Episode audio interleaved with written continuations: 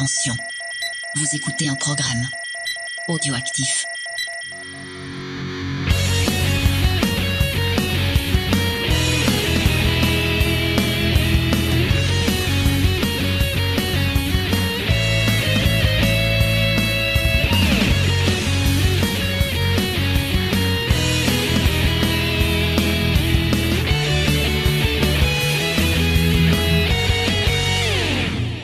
À tous, bienvenue pour un nouvel épisode de Geek en série. Alors bon, Halloween est passé, mais moi euh, j'aime ça, j'avais envie de parler encore de fantômes, et ça tombe bien, il y avait sur Netflix la série euh, donc euh, The Hunting of euh, Bly Manor, si je prononce bien. Et donc on va en parler, et je suis très contente parce qu'en plus j'ai une fine équipe avec moi. Je vais déjà dire bonjour à James, ça va James? Bonjour, et moi aussi je suis content parce que je peux parler de cette série avec euh, deux jeunes filles parfaitement splendides. Ah, ça fait plaisir. tu entends Noémie, je- j'en profite, je te dis bonjour aussi. Salut Comment ça va? Ouais, bienvenue dans l'émission. Bah ça Mer- va, ça va. hein, écoute. Bah, Je suis ravie de participer avec vous parce que c'est un thème, euh, qui m'intéresse particulièrement et, euh, et voilà, je suis super contente de faire cette émission avec vous. Merci de m'avoir invité. Ah bah Eh ben écoute, c'est avec un grand, grand, grand plaisir. Est-ce que tu veux, par exemple, te présenter à nos auditeurs qui t'auraient peut-être pas entendu dans Comics Discovery, parce que t'es déjà venu plusieurs fois dans Comics Discovery, euh, tu fais un peu, tu fais même partie de l'équipe. James l'a dit. Ouais. Mais si tu veux, euh, voilà, peut-être qu'il y a des auditeurs qui sont coquins et qui n'écoutent pas toutes nos émissions, qui te connaîtraient pas. Eh bien, euh, moi je suis l'une des deux gérants de la boutique Easter Egg à Montpellier, euh, librairie geek et, euh, et plein d'autres choses. Voilà, et d'habitude je suis souvent là avec mon acolyte Charlie, mais aujourd'hui je suis toute seule avec vous. Voilà. Ah, tête à tête avec nous. Voilà. Il a pas, du coup, il a pas vu, il a pas vu lui, il a pas eu le temps. de Non, il a pas regardé la série parce que c'est moins son truc. Et puis en ce moment, ouais, lui, il est plus euh, sur du Gundam. Bah voilà, il faut que vous fassiez une émission ensemble, James. Effectivement. C'est prévu, c'est prévu. Un jour, Ah, on fera, on une bonne idée, ouais, c'est vrai. Gundam Passion. Il est plus SF lui, non, euh, que vraiment. euh, Euh, revoir, après, il euh. regarde un peu de tout, mais c'est vrai que les histoires de fantômes et tout ça, c'est vraiment mon truc. Mais de toute façon, il avait déjà pas vu la première saison. Euh, il faudra que je répare cette erreur parce qu'elle est vraiment exceptionnelle aussi. Mais bon, il y a tellement de choses Ah à regarder oui. que c'est difficile de trouver le temps de, de tout voir. C'est ça, il faut faire des listes. Moi, j'ai des listes. Ça fait des années qu'il y a des trucs qui sont dessus que j'ai toujours pas eu le temps de commencer. C'est, la folie. C'est la folie, folie. Euh, oui. Donc, avant de commencer, ben des petits, euh, des petits euh, rappels. Euh, en ce moment, je sais pas si vous avez vu ou pas, mais euh, la saison 2 de The Mandalorian a commencé sur Disney+. Et du coup, ben comme l'année dernière, ben j'ai décidé comme ça, euh, pour le plaisir, de faire des Pour petits euh, récaps. Oui, James, je t'ai entendu faire une référence à Herbert Léonard. J'ai essayé de faire discret, mais non. Ah mais rien n'est discret avec moi, rien rien. Euh, donc euh, voilà, donc je fais des petits récaps. Donc en gros, ben voilà, je vous partage mon avis sur l'épisode. J'essaie un peu de montrer les Easter eggs. Ah, attention, placement Coucou. produit. les Easter eggs de l'épisode. Et puis bien sûr les théories magnifiques, des théories autour du petit euh, bébé Yoda pour le plaisir de James, parce qu'il adore les théories sur les bébés. Hein, James c'est pour ton plaisir. Donc voilà, moi j'enregistre ça en fait le dimanche après-midi à 14h. Euh, j'enregistre tout en étant sur le Discord, ce qui permet bah voilà aux personnes euh, qui sont sur le Discord de venir bavarder avec moi, de partager aussi leurs théories, de discuter de l'épisode. Donc c'est plutôt sympathique. Je tiens à dire qu'on m'a interdit de- d'intérêt. Après le premier épisode, on m'a interdit de revenir dans cette émission. Donc euh, bon bah vous ne m'entendrez plus dans, dans les récaps de, de Mandalorian Bah parce non, que se disant je troll trop. Donc bon bah, J'ai pas dit ça, mais tu viens, tu dis ouais, euh, je suis forcée. Alors après les gens ils disent ah elle le bat. Pourtant j'avais regardé l'épisode 2 exprès. Bah, bah, tu pouvais venir, c'est toi qui as pas voulu. ouais, moi, mais je- sur la ouais, ouais j'ai j'ai pas eu envie. Mais tu sais qu'il y a des auditeurs qui ont regretté ton absence, ils aiment bien t'entendre ça râler. m'étonne pas. ça Mais la dernière fois, t'es venu, t'as fait que parler de Star Trek alors que t'aimes pas Star Trek. C'est- C'est c'est- c'est incompréhensible. C'est pas ma faute, c'est Rémi qui m'a. Oui, oui, oui, c'est facile de dire que c'est Rémi qui t'a mis sur le. Euh, petit, euh, petit, un, petit moment promo euh, pour moi. Oui. Euh, avec l'équipe de Comics Discovery, on a, enfin une partie de l'équipe de Comics Discovery, on s'est lancé dans le dans l'aventure du jeu de rôle euh, autour de Warhammer, euh, puisque un des petits nouveaux qui a rejoint l'équipe euh, maîtrise du Warhammer depuis très longtemps. Il a même organisé des GN autour de Warhammer, Euh, donc c'est un univers qu'il qu'il qu'il aime beaucoup et qu'il maîtrise très bien et il nous a proposé de, de, de, lancer une table entre nous. Et euh, moi, pour euh, rigoler, j'avais dit ah, je vais prendre des micros et on va on va en faire un podcast et tout. Et euh, bah je dis ça vraiment euh, sans sans enfin pour rigoler et pas. Et eux ils m'ont dit mais vas-y vas-y prends-les prends-les prends-les. Donc euh, bah euh, je l'ai fait. J'ai pris on a on a on a posé un, un, enregistreur numérique au milieu de la table.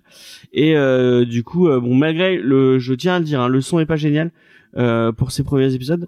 Donc euh, on, on, a enregistré, c'est vraiment euh, un enregistrement de partie euh, comme euh, bah, enfin c'est pas fait pour être euh, enfin comment dire. Ce n'est pas fait euh, exprès pour être entendu, mais c'est assez c'est assez divertissant parce que je l'ai fait écouter à plusieurs personnes qui m'ont dit que c'était agréable à écouter. Donc je vous le je vous, je, je l'ai mis sur le, le flux RSS de James Fay s'appelle Comics Discovery. Euh... Oh, oh boutade Ouais. Et euh, vous pouvez euh, vous pouvez aller écouter ça, euh, c'est rigolo. Oui. Il y a le prologue. Euh, oui, c'est rigolo. Et elle se fout de ma gueule parce que je lui ai raconté la partie et là, enfin, je joue euh, pour les, les, gens qui, qui ne sauraient pas. Enfin, au, au, début du prologue, on joue des, des enfants, donc on a 6-7 ans, et en fait, on est emmené, euh, bon, c'est, on est emmené pêcher par notre beau-père. Et en fait, moi, j'ai un moment, j'ai fait un échec critique euh, pour euh, gérer un, un, un, truc de calme. Et en fait, euh, bah, le, la réaction qui a fait du mon échec critique, c'est que je me suis fait un peu pici, pipi dessus. Ah, j'en étais sûr. Et ça a fait beaucoup rire euh, Faye. Ah, j'en ai drôle. Voilà, j'avoue, c'est drôle. Vous voyez à quel point elle est purile. Ah bah écoute, il faut prendre un peu les petits plaisirs de la vie comme ça. Hein. Non, mais c'est franchement c'est marrant à écouter. et puis on n'est pas des professionnels du jeu de rôle, on n'est pas à fond dans le RP. Bah, L'important c'est de, de s'amuser. En, en, fait. pour les gens qui, qui sont euh, bon James, accélère ta pub un peu parce oui. qu'on a beaucoup de choses à parler. Non mais pour les gens qui sont euh, qui sont euh, des aficionados de Easter Egg, euh, il y a peut-être quelqu'un euh, dans dans dans le dans le dans l'équipe qui, qui, qui fait partie du, jeu de rôle donc vous avez peut-être entendu euh, si. ou qui a emballé vos cadeaux l'année dernière. Je me demande de qui tu parles. Donc c'est bon, James, t'as fini avec ta pub? Ouais, bon bah vous pouvez aller écouter ça. Bah, de toute euh, façon, vous pouvez retrouver toutes nos émissions sur le site internet euh, ouais. jamesfay.fr. Comme ça, vous avez tous les liens pour vous abonner aux différents flux, parce que c'est vrai que cette émission-là, elle est sur le flux qui s'appelle James qui est un peu notre flux euh, émission spéciale, test. Poubelle. Non, moi je dirais pas poubelle parce que je ne jette pas les choses. C'est là où il y avait le calendrier de l'avant l'année dernière. Oui, oui, c'est vrai qu'on avait fait le calendrier. Oh, c'est trop de boulot. moi je dis bravo à toutes les personnes qui se lancent dans des calendriers de l'avant parce que c'est pas facile. Hein. voilà, voilà. Euh, sur le site internet, vous retrouvez d'ailleurs aussi ben, euh, euh, ben, tous nos liens vers les réseaux sociaux. Vous le savez, on est partout Instagram, Twitter, Facebook. Vous tapez James et Et en bas du site, vous retrouvez. aussi le lien d'Historic, c'est Effectivement. pour, aller sur le site de Historic. Oui. Mais je ferai une petite photo de Bulma ça, donnera envie de cliquer dessus. Ah c'est vrai, c'est vrai. c'est la mascotte. Euh, voilà. Bah, pour finir aussi, je vous rappelle que ben, si vous voulez soutenir l'émission, vous pouvez le faire en mettant 5 étoiles sur iTunes, Podcast Addict ou toute autre application. Nous laisser un petit commentaire, ça fait toujours plaisir. Sinon, vous pouvez aussi visiter notre page Tipeee et euh, pour le prix d'un café, ben, vous pouvez soutenir l'émission, euh, que ce soit dans le rachat de matériel, euh, l'entretien du site, voilà, ou les pots de vin pour James pour qu'il regarde Star Trek. J'essaye de le forcer. Je tiens à, remercier les, gens du Tipeee parce qu'on a, des gens qui nous ont donné... Euh, enfin, on a, on a, eu pas mal euh, de, dons, de dons euh, en ce moment et du coup on a pu s'acheter. Euh, je, je, sais pas si on avait parlé dans cette émission là, non. mais euh, je, je, je, voulais un, un enregistreur numérique spécial ah oui, si pour les euh, pour les Comedy Discovery plus particulièrement pour pouvoir faire du live et en même temps et en même temps pouvoir vous, vous faire faire les émissions correctement. Et on a pu grâce aux, aux, gens du Tipeee on a pu euh, enfin acheter ce, ce, ce, cet enregistrement numérique. Donc merci beaucoup à vous.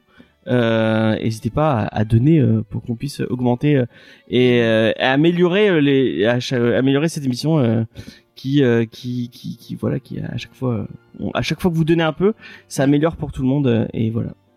Super, merci James. Malheureusement, j'aurais, j'aurais, j'aurais pas le truc avant un mois, mais bon. C'est bah, c'est pas grave, c'est la vie. C'est très bien déjà. C'est les lois du réapprovisionnement. Ok, bon, merci James. Bah, du coup, maintenant, il est temps qu'on se lance un peu là dans cette magnifique euh, histoire de, de hantise. Petit euh, générique. Petit, petit ah, euh, ouais, on va faire un petit générique et après on va sortir un petit contexte. Vas-y, James.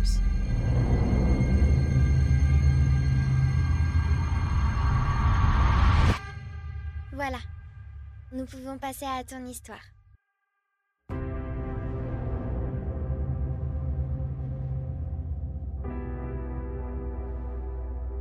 Le deuil, je sais ce que c'est.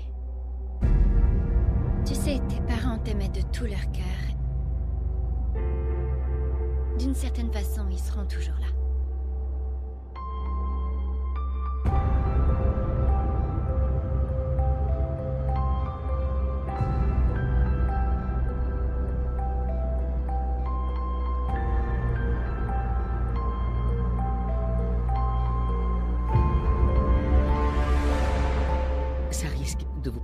Étrange, mais je fais des rêves d'une autre personne.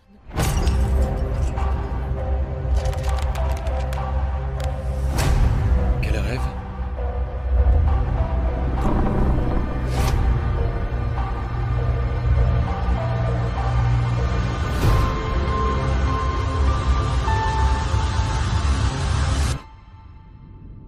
Ils sont morts. Donc, euh, blou blou blou blanc d'annonce. Bonjour, je suis Ante. Un jour, faudra les mettre les conneries que je dis dans les. Mais je les garde à chaque fois. Tu les gardes? Oh non, là c'est pas là vrai. Ça y est, les gens ils vont donner sur Tipeee pour savoir les conneries que tu fais. bah oui, j'en dis des bêtises. Oh là là. Euh, du coup, donc, euh, on va vous parler de The Hunting of euh, Bly Manor. Donc euh, la hantise donc, du manoir de Bly, ou Bly si vous voulez en français. Et donc, euh, ce qu'il faut savoir, c'est que cette saison-là, en fait, euh, ben, on peut le voir comme une série, une mini-série euh, à part entière à part, mais on peut le voir aussi comme un tout faisant partie euh, d'une série anthologique euh, qu'on pourrait appeler la série The Hunting of quelque chose, puisque Ça The Hunting. Je crois oui, The Hunting, mais moi j'ai envie de dire la série de The Hunting of quelque chose parce que j'aime bien euh, rajouter des mots. Euh, du coup, on avait déjà consacré nous deux, euh, James et moi, et on avait reçu euh, en invité. Alors si je me trompe pas, on avait reçu la créatrice du, du site euh, Stephen King France. Mm, Emily, je crois. Emily, voilà, tout à fait. Parce que d'ailleurs Stephen King avait bien aimé la série, donc il y avait un lien, donc c'était super cool. Puis il y avait des références aussi à, à l'œuvre de King dans la série. Mm. Donc The Hunting of Hill House. Merci James. Et du coup, ben toi, Noémie, t'étais pas avec nous à ce moment-là. Est-ce que tu veux nous, nous parler de ton ressenti sur cette première saison? Eh ben, euh, eh ben j'ai tout simplement adoré. Euh, C'était vraiment une, super surprise. J'avais pas encore lu le, roman à la base, euh, donc j'étais allée un peu les, yeux fermés. Et vraiment, c'est, je trouve que cette, cette première saison, elle est absolument, enfin, c'est magistral quoi. Autant au niveau de la réalisation qui est complètement folle. Euh, avec par exemple Mhm. l'épisode là qui est en euh, qui, qui- qui a, qui a En flashback coupure, bah, bah, celui qui se passe dans le dans Ah le non, celui qui est en plan séquence dans le Exactement, dans le la morgue, du- ouais. Ouais. Ça, c'est assez incroyable. Et puis, je trouvais que les histoires des personnages étaient toutes euh, vraiment euh, intéressantes, euh, que c'était c'était euh, vraiment euh, très prenant. Euh, les fantômes, enfin, tout- c'était vraiment effrayant pour une fois. Ça faisait longtemps que j'avais pas eu vraiment peur en regardant une série. Et euh, enfin, c'est Ouais. voilà, la, la première saison, elle avait placé la barre très très haute, et c'est pour ça, du coup, j'avais pas mal d'attentes pour la pour la saison 2. Mm. Ouais. C'est vrai que cette première saison, elle traitait vraiment euh, du fantôme comme ben, un boogeyman, comme euh, quelque chose de très effrayant. Donc c'était un aspect du fantôme. Et vous allez voir, chers auditeurs, que euh, cette, euh, on va dire cette deuxième saison, euh, elle va traiter plus d'un autre aspect euh, ben, que qu'on peut découvrir dans les histoires de fantômes, surtout les histoires de fantômes ben, de l'époque victorienne. Hein. Je sais pas si t'es d'accord avec moi, euh, Noémie. Oui, tout à fait. Bah ouais, c'est une vision un peu plus traditionnelle, euh, un peu moins, on va dire, sur le sur le jumpscare euh, classique, quoi. Ouais, ouais, un peu plus. euh, je le mettrais dans du romantisme un peu. C'est ça.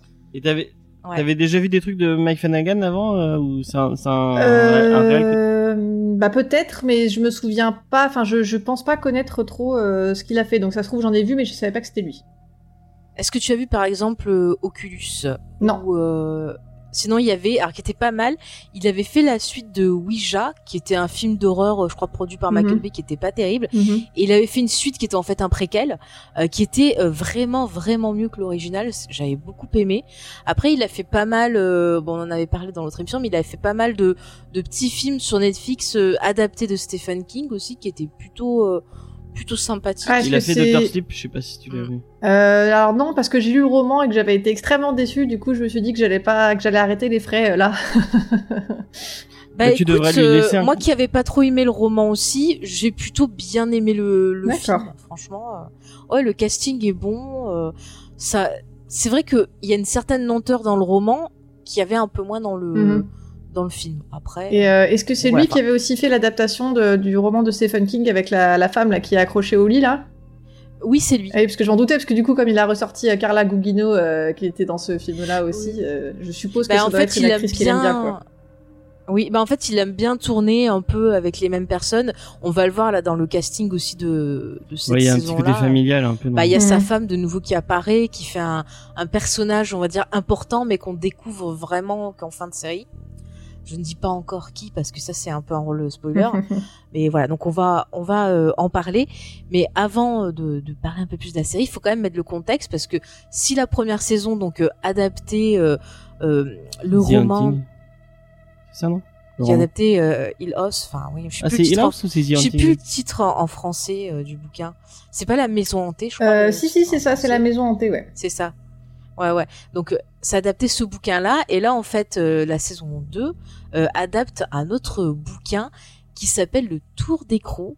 Un livre que, que, que j'aime beaucoup et que j'ai découvert grâce à Lost. Et oui, je vous en ai parlé souvent. Mais ce bouquin est important parce que derrière ce livre est rangé quelque chose de très intéressant. Je ne dis pas quoi pour les personnes qui auraient toujours pas vu Lost. C'est revenu sur Amazon Prime. Foncez, foncez. Entre parenthèses.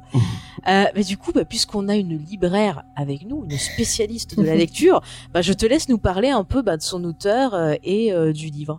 Oui, alors bah donc le, le Tour d'écrou, c'est un- une nouvelle en fait, un, un- un roman court, on pourrait dire aussi, euh, qui a été écrit Mhm. par Henry James, donc qui est un auteur américain, mais c'est important de savoir qu'il a été naturalisé britannique. Bon, à la dernière année de sa vie, le pauvre, il en aura pas profité beaucoup, mais euh, c'est un, un homme en fait qui a été énormément influencé par la culture européenne euh, tout au long de sa vie, qu'il a fait de nombreux voyages euh, en Europe, dans, plusieurs pays, hein, que ce soit la France, l'Angleterre, l'Espagne. Ah oui, c'est important de parler de, ces dates un petit peu. Donc lui, il est né en 1843, il est mort en 1916 à 73 ans, ce qui je pense était pas mal pour l'époque. Et, donc voilà, et donc je pense qu'il a été très influencé dans ses écrits par, par l'Europe et donc probablement par la Grande-Bretagne puisqu'il a décidé d'être naturalisé, euh, ce qui explique peut-être le fait qu'il avait une, une appétence particulière pour les, pour les grands manoirs anglais. Dans les, voilà, je, pense que cette, ambiance, ça doit forcément quelque chose à, tous ces voyages. Euh, et donc il a écrit pas mal de nouvelles fantastiques en fait, euh, on va dire du, sous-genre des histoires de fantômes. C'est quelque chose qu'il affectionnait particulièrement. Et donc le Tour d'écrou, qui, qui est paru en 1898, euh, c'est je pense Ouais. un, un de ses plus gros succès euh, voilà, dans, dans ce, dans ce genre-là. Et euh, voilà. Et je crois, juste, je me permets, il me semble avoir lu que justement c'était quand même devenu une, une certaine référence Ah oui, dans, oui. dans ce genre-là. En fait. Bah, dans ce genre-là, et puis c'est un texte aussi qui est lu à l'école aussi, enfin c'est c'est vraiment un, un grand classique de la littérature. Mhm. Ah, mais c'est clair, hein. franchement, en plus, moi, je, enfin, on va en parler, mais j'adore, adore, adore cette histoire. et j'étais trop, trop contente euh, bah, que, que ça soit adapté parce que il y a eu quelques adaptations quand même. euh, oui, au cinéma, ouais, ouais, ouais. Ouais, ouais, il y en a eu plusieurs. Alors, est-ce que j'avais noté? Il y en a eu 35 adaptations. Ah, tant que ça, punaise Ouais, ouais, apparemment, ouais, ouais. C'est fou. C'est fou, hein Faudrait que j'essaie de Ah, c'est vrai que c'est une histoire qui a beaucoup de potentiel, donc hein. euh, c'est tentant d'en faire une adaptation, quoi. Ah bah ouais, franchement, il y a tellement de potentiel. En plus, on peut le voir euh, de plein de façons différentes. Enfin, on peut le Mhm. voir sous le prisme du fantastique, mais tu peux aussi le voir sous d'autres prismes aussi, Bah, euh, des prismes un peu plus euh, rationnels. C'est ça, moi j'avoue, en fait, je, ce roman-là, je l'avais lu il y a deux ans, je pense. Et en fait, c'est grâce à la- au visionnage de la série que j'ai compris certaines choses que je n'avais pas compris en fait à la lecture du livre, parce que c'est vrai que comme l'écriture, elle est assez, enfin bon, voilà, c'est quand même un bouquin qui a été écrit au siècle dernier. La, la narration, c'est quand même très différent de ce qu'on peut lire aujourd'hui. Euh, les, les phrases sont parfois assez complexes, euh, et puis bon, il y a beaucoup de choses dans les sous-entendus en fait. Euh, et c'est vrai que moi, il y avait certaines choses que je n'avais pas compris. Par rapport notamment au petit Miles et à son comportement. je vais pas en dire plus. Ouais. Mais euh, On va en je, je n'avais pas compris ça comme ça en fait. Il y avait beaucoup de sous-entendus et j'étais passée à côté de certaines choses. Ah mais c'est vrai, je suis assez d'accord avec toi. Le, le fait d'avoir euh, modernisé le récit, parce qu'on on va en reparler, euh, pour l'adaptation, ils l'ont transposé dans les années 80, et c'est vrai que finalement, ça apporte un, un nouvel éclairage, et un peu plus de clarté sur euh, Mhm. sur l'histoire. Euh, James, tu veux dire quelque chose? Apparemment, le film euh, Les Autres de Alejandro Oui, euh, bah, oui, oui, t'es Mais- inspiré. est, un- grandement inspiré de, du Trou des Coups. Ouais, ouais. Et, et en 2020, apparemment, il y a fait un autre, euh, une autre adaptation du, Ah. du roman qui devrait arrêter par euh, Floria Sig- Sig- Sigismondi. D'accord. Bah, Donc, euh, voilà. Après, les autres, c'est un film qui est très intéressant. Par contre, c'est pas un film qui va se se revoir souvent, parce qu'une fois qu'on a le twist, euh, bon, Oui, c'est comme, comme le autres, sixième sens. Ouais, ouais, ouais. Ouais, non, oui, totalement, ouais. Parce que c'est vrai que j'avais bien aimé la première fois que je l'ai vu. Après, je l'ai revu une deuxième fois pour voir s'il y avait des trucs que j'avais pas vu, machin. Mais en fait, euh, ça a moins d'intérêt à revoir, en fait.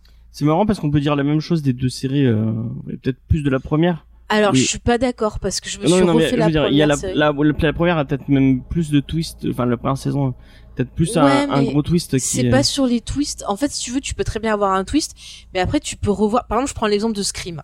Scream, euh, il y a euh, voilà des- un twist final, Ouais. mais on peut le revoir plusieurs fois et à chaque fois Oui, noter ce que j'allais dire, euh, moi, des, les- des- les- des c'est- regards. C'est des des séries, c'est de des, séries- des que je reverrai avec plaisir. euh. Ah oui, moi j'ai Oui. très envie de revoir euh, la ouais. première saison.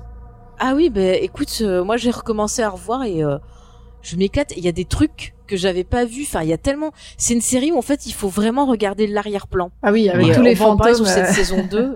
C'est ça. Et il y a plein de trucs que j'avais pas vus, quoi. C'est fou. Mais il y a Enfin- plein de vidéos qui les listent tous les les- Ouais, c'est fantômes rigolo. qu'il y a dans, Mm. dans la saison 1 et il y en a, je crois qu'il y en a encore plus dans la. Ça de à tourner, ça devait être une. euh, Oh, ça devait être trop ça bien. devait être trop chiant à faire. hein. Ah, je me serais trop éclatée. Parce qu'après, enfin, vous, vous, je sais pas si, si vous avez pas vu la série encore, mais en fait, euh, Attention, on, on va en reparler. un James. plan sur deux, il y a un truc caché. En fait. On va en reparler, James. On va en reparler. Euh, juste, je voudrais que Noémie nous pitch euh, donc le, le bouquin. Comme ça, quand tu nous pitcheras la série, James, on verra déjà s'il y a des différences. Alors, euh, et bien du coup le bouquin, au final, donc c'est quand même assez semblable euh, au, pitch de la série, euh, mis à part l'époque déjà. alors, il n'y a pas de date précisée dans le bouquin, mais vu le- le- les personnages, le- le- leur manière d'agir, et puis bon, bah forcément, on voit bien l'environnement dans lequel évoluent les personnages. Euh, ça se passe globalement, on va dire, c'est contemporain à la, vie de l'auteur, donc on va dire, je pense, euh, fin, euh, fin 19e. Euh, et donc c'est cette, cette jeune gouvernante qui est engagée par... alors là, par exemple, c'est je, non, je vais pas parler des différences tout de suite. Donc elle est engagée par un, par un, homme qui apparemment est très jeune et très beau, et donc qui va la convaincre de, de devenir gouvernante pour deux très jeunes enfants orphelins dont il est le- l'oncle euh, dans un grand domaine, euh, voilà, dans la lande très isolée, mais la seule, euh, la seule consigne, c'est qu'elle ne doit jamais faire appel à lui. En gros, il lui donne la responsabilité et surtout, l'objectif, c'est qu'elle le, sollicite le moins possible. C'est à elle de prendre toutes les décisions. En gros, il veut pas s'en occuper, quoi. Et donc, cette gouvernante va arriver dans le, dans le grand domaine. Euh, voilà, elle va se faire assister d'une d'une d'une sorte d'intendante qui s'appelle Mrs. Rose, qui existe aussi dans le dans le dans la série. Et donc elle va s'occuper de Miles et Flora, deux jeunes enfants. Euh, mais sauf que petit twist, voilà, elle va vite s'apercevoir que il y a une sorte de présence menaçante dans ce domaine. Je vous en dis pas plus. Euh, voilà, mais glo- globalement le synopsis est assez semblable à celui de la série. Ouais, ouais. C'était, enfin, petit spoiler, les enfants, je trouve que c'est une très bonne adaptation. Fin de Mm. spoiler pour moi. Ah mais vraiment, je j'ai- j'aime beaucoup cette histoire. Euh, Qu'est-ce qui t'a séduit toi dans le, le bouquin? Euh, bah, l'ambiance, je trouve, est, est, euh, est très efficace. Vraiment, on a cette espèce de sentiment. C'est vraiment le, le côté huis clos, assez angoissant. euh, euh, le côté psychologique aussi, le, le doute. On a constamment le doute euh, sur ces enfants. Euh, est-ce qu'ils sont sincères? Est-ce qu'ils cachent quelque chose? C'est euh, c'est vraiment bien, c'est bien fichu. Ouais, c'est vrai qu'il y a tout un côté euh, oppressant. Moi, quand je lisais, j'avais toujours l'impression euh, de, de tu sais, j'imagine dans ma tête vraiment d'être dans un endroit avec euh, du brouillard autour, Mhm. euh, un côté euh, angoissant, une grande très anglais, maison. quoi. Ouais, ouais, mais tu vois que c'est un peu, tu vois, d'être dans du Jane Austen, mais du Jane Austen euh, Inquiétant. Ouais. Et on sent vraiment, Ouais, ouais. euh, je trouve aussi le, l'état de, de panique et de doute dans lequel euh, la, la gouvernante elle, se retrouve en fait. On sent vraiment, elle, elle sait plus quoi penser, elle sait plus comment agir et c'est vraiment bien, euh, bien expliqué. Ouais, mais je trouve qu'on a pas mal d'empathie pour le personnage. Moi, c'est un truc qui est important de me lier au, Mhm. au personnage. Et c'est vrai que euh, moi, j'ai plutôt bien accroché avec elle. Et pendant tout le truc, je me suis dit, non, mais ces gosses, il faut y foutre le feu. Ils sont démoniaques. Qu'est-ce qui se passe? Bah, et le fait que ce soit raconté à la première personne aussi, c'est très immersif, quoi. Ouais. Ils ont d'ailleurs euh, respecté d'ailleurs, le, il- le- le fait que ce soit quelqu'un qui raconte l'histoire, euh, enfin qui Mm. raconte l'histoire Ouais, ouais. et ensuite de partir à la première personne, quoi. Oui, parce que ça, en fait, il me semble dans le bouquin, c'est ils lisent le journal d'une d'une bonne. Donc, Voilà, bah c'est les- c'est journal les- le journal de la gouvernante, voilà, c'est ça. Elle raconte Voilà, de la euh, à la gouvernante, première ouais. personne. James. C'est marrant, ça a l'air de changer. Enfin, vu comment vous, vous tournez les choses. Moi, euh, je, je sais pas pour vous, mais je sais que euh, Miles et Flora, je me suis vraiment beau- beaucoup, beaucoup attaché à ces deux. euh, bon, c'est peut-être dû au, peut-être, c'est peut-être dû au- au, euh, aux acteurs qui sont vraiment très, très bons pour des enfants. Enfin, Mm. vraiment, j'avais, j'ai, j'ai vu peu. Euh, c'est dur d'avoir des bons, bons acteurs quand, quand on est, Torrance quand on est, ouais, voilà. Oui, d'avoir des bons parfait. enfants acteurs, ça c'est clair que c'est rare. hein. Ils sont, ils C'est jouent clair. Et ouais. eux, ils sont vraiment, ils sont Ouais. vraiment bons. hein. Mm. Mm. et, euh, Bon, et on, et on s'attache très très vite à eux enfin vraiment bah, surtout à la petite euh, la, la Flora elle est elle est attachante à la première seconde où tu la vois tu vois ah elle elle, elle dégage quelque chose elle a elle a un magnétisme qui est euh, Alors moi, euh, bizarrement, coup- j'ai eu un peu plus de mal, mais on en parlera après. euh. Ouais, Ah ouais, ouais mais on va, on va en parler un très peu très bien. ah ouais mais moi je, moi je l'ai vraiment et du coup euh, c'est je- j'ai pas enfin vous parlez de doute et tout. Moi il y a peut-être un peu avec Miles mais vraiment dès le début je me suis dit ah putain il va leur arriver des trucs et j'ai pas envie qu'il leur arrive des trucs enfin Enfin, dans le, dans le livre, c'est un peu différent. Euh, Il y a de nombreux moments où Ouais. justement elle, euh, elle doute, elle, et elle en parle. Elle est très complice Ouais. avec Mrs. Groves, et justement, c'est un peu elle deux contre les deux enfants d'une certaine Les manière. enfants, ouais. Mm, mm. Mais Ouais. moi, ça me fait, en termes d'ambiance, ça m'a fait énormément penser, euh, vous savez, au, vous savez, au film là, euh, avec les gamins qui ont tous les cheveux blancs, ça y est, j'ai oublié le titre. Le village des damnés. ah oui Ah, je l'ai vous avez la version originale. Alors moi je vous conseille pour le coup la version originale, mais aussi la version de Carpenter. J'aime les deux, c'est ça part sur des directions différentes, mais c'est super cool. Donc en gros l'ambiance, de- enfin le, le postulat de base, c'est que euh, euh, il se passe un truc bizarre, toutes les femmes tombent dans les pommes, et quand elles se réveillent, elles sont toutes enceintes et elles accouchent tous d'enfants avec des cheveux blancs. un peu à la Umbrella Academy euh. Ouais, ouais, ouais, avec des yeux bizarres et tout. Et ces enfants, ils sont, ils sont flippants, quoi. Et c'est vrai qu'en termes d'ambiance, quand j'ai découvert le roman, euh, ouais, ça m'a vraiment rappelé euh, ben ce, ce, ce film. Enfin, Mm. donc ces tu t'attaches pas aux gamins enfin t'as pas envie de Ah non, mais non, mais dans le film, arrête, tu les vois, ces gosses. Non, mais je veux dire dans le bouquin. hein. Ah non, dans le gamin, non, non, dans le gamin, dans le bouquin, non, les gamins, ils m'ont fait flipper. Hein. Oh. alors que tu es d'accord avec moi que Ah, on va en reparler, on va en reparler. ah ouais t'avais Ah, on va en reparler. D'accord. je pensais que t'avais le. Bah, je pensais si vous- avoir que t'avais le même ressenti Si que moi, vous mais... voulez, on va en reparler, comme ça on va faire les acteurs et tout ça. Donc, la série nous adapte donc euh, ce roman. Euh, au casting, on retrouve Victoria Pedretti dans le rôle de Daniel Clayton. Alors elle, vous aviez pu la voir déjà dans la saison précédente, Ouais. puisqu'elle faisait le rôle de, je crois que c'était Nell. C'est ça, ouais. C'était la petite sœur, ouais, la, Ouais, la petite sœur. ouais. Euh, ensuite, on retrouve euh, Oliver Jackson Cohen. Donc lui aussi, il était dans The Hunting euh, Ouais, of C'est Hill House. le, un des frères, le, le petit frère. Ouais, voilà, le petit frère. Et vous avez pu le voir récemment au cinéma dans euh, L'homme invisible. Ouais. Donc voilà, et, et il était dans l'excellente série, ça me permet de pouvoir en reparler. Emerald City, qui est toujours disponible sur Amazon. Un jour, je vous ferai un épisode dessus. Qu'est-ce que j'aime cette série Sans moi. J'aime beaucoup. Et là, j'ai appris un truc vachement, enfin, intéressant. En fait, je savais pas, il est à moitié français. Et oui, Et en fait, c'est lui-même ouais. qui se double. Ouais, ouais. Et c'est lui-même qui se double.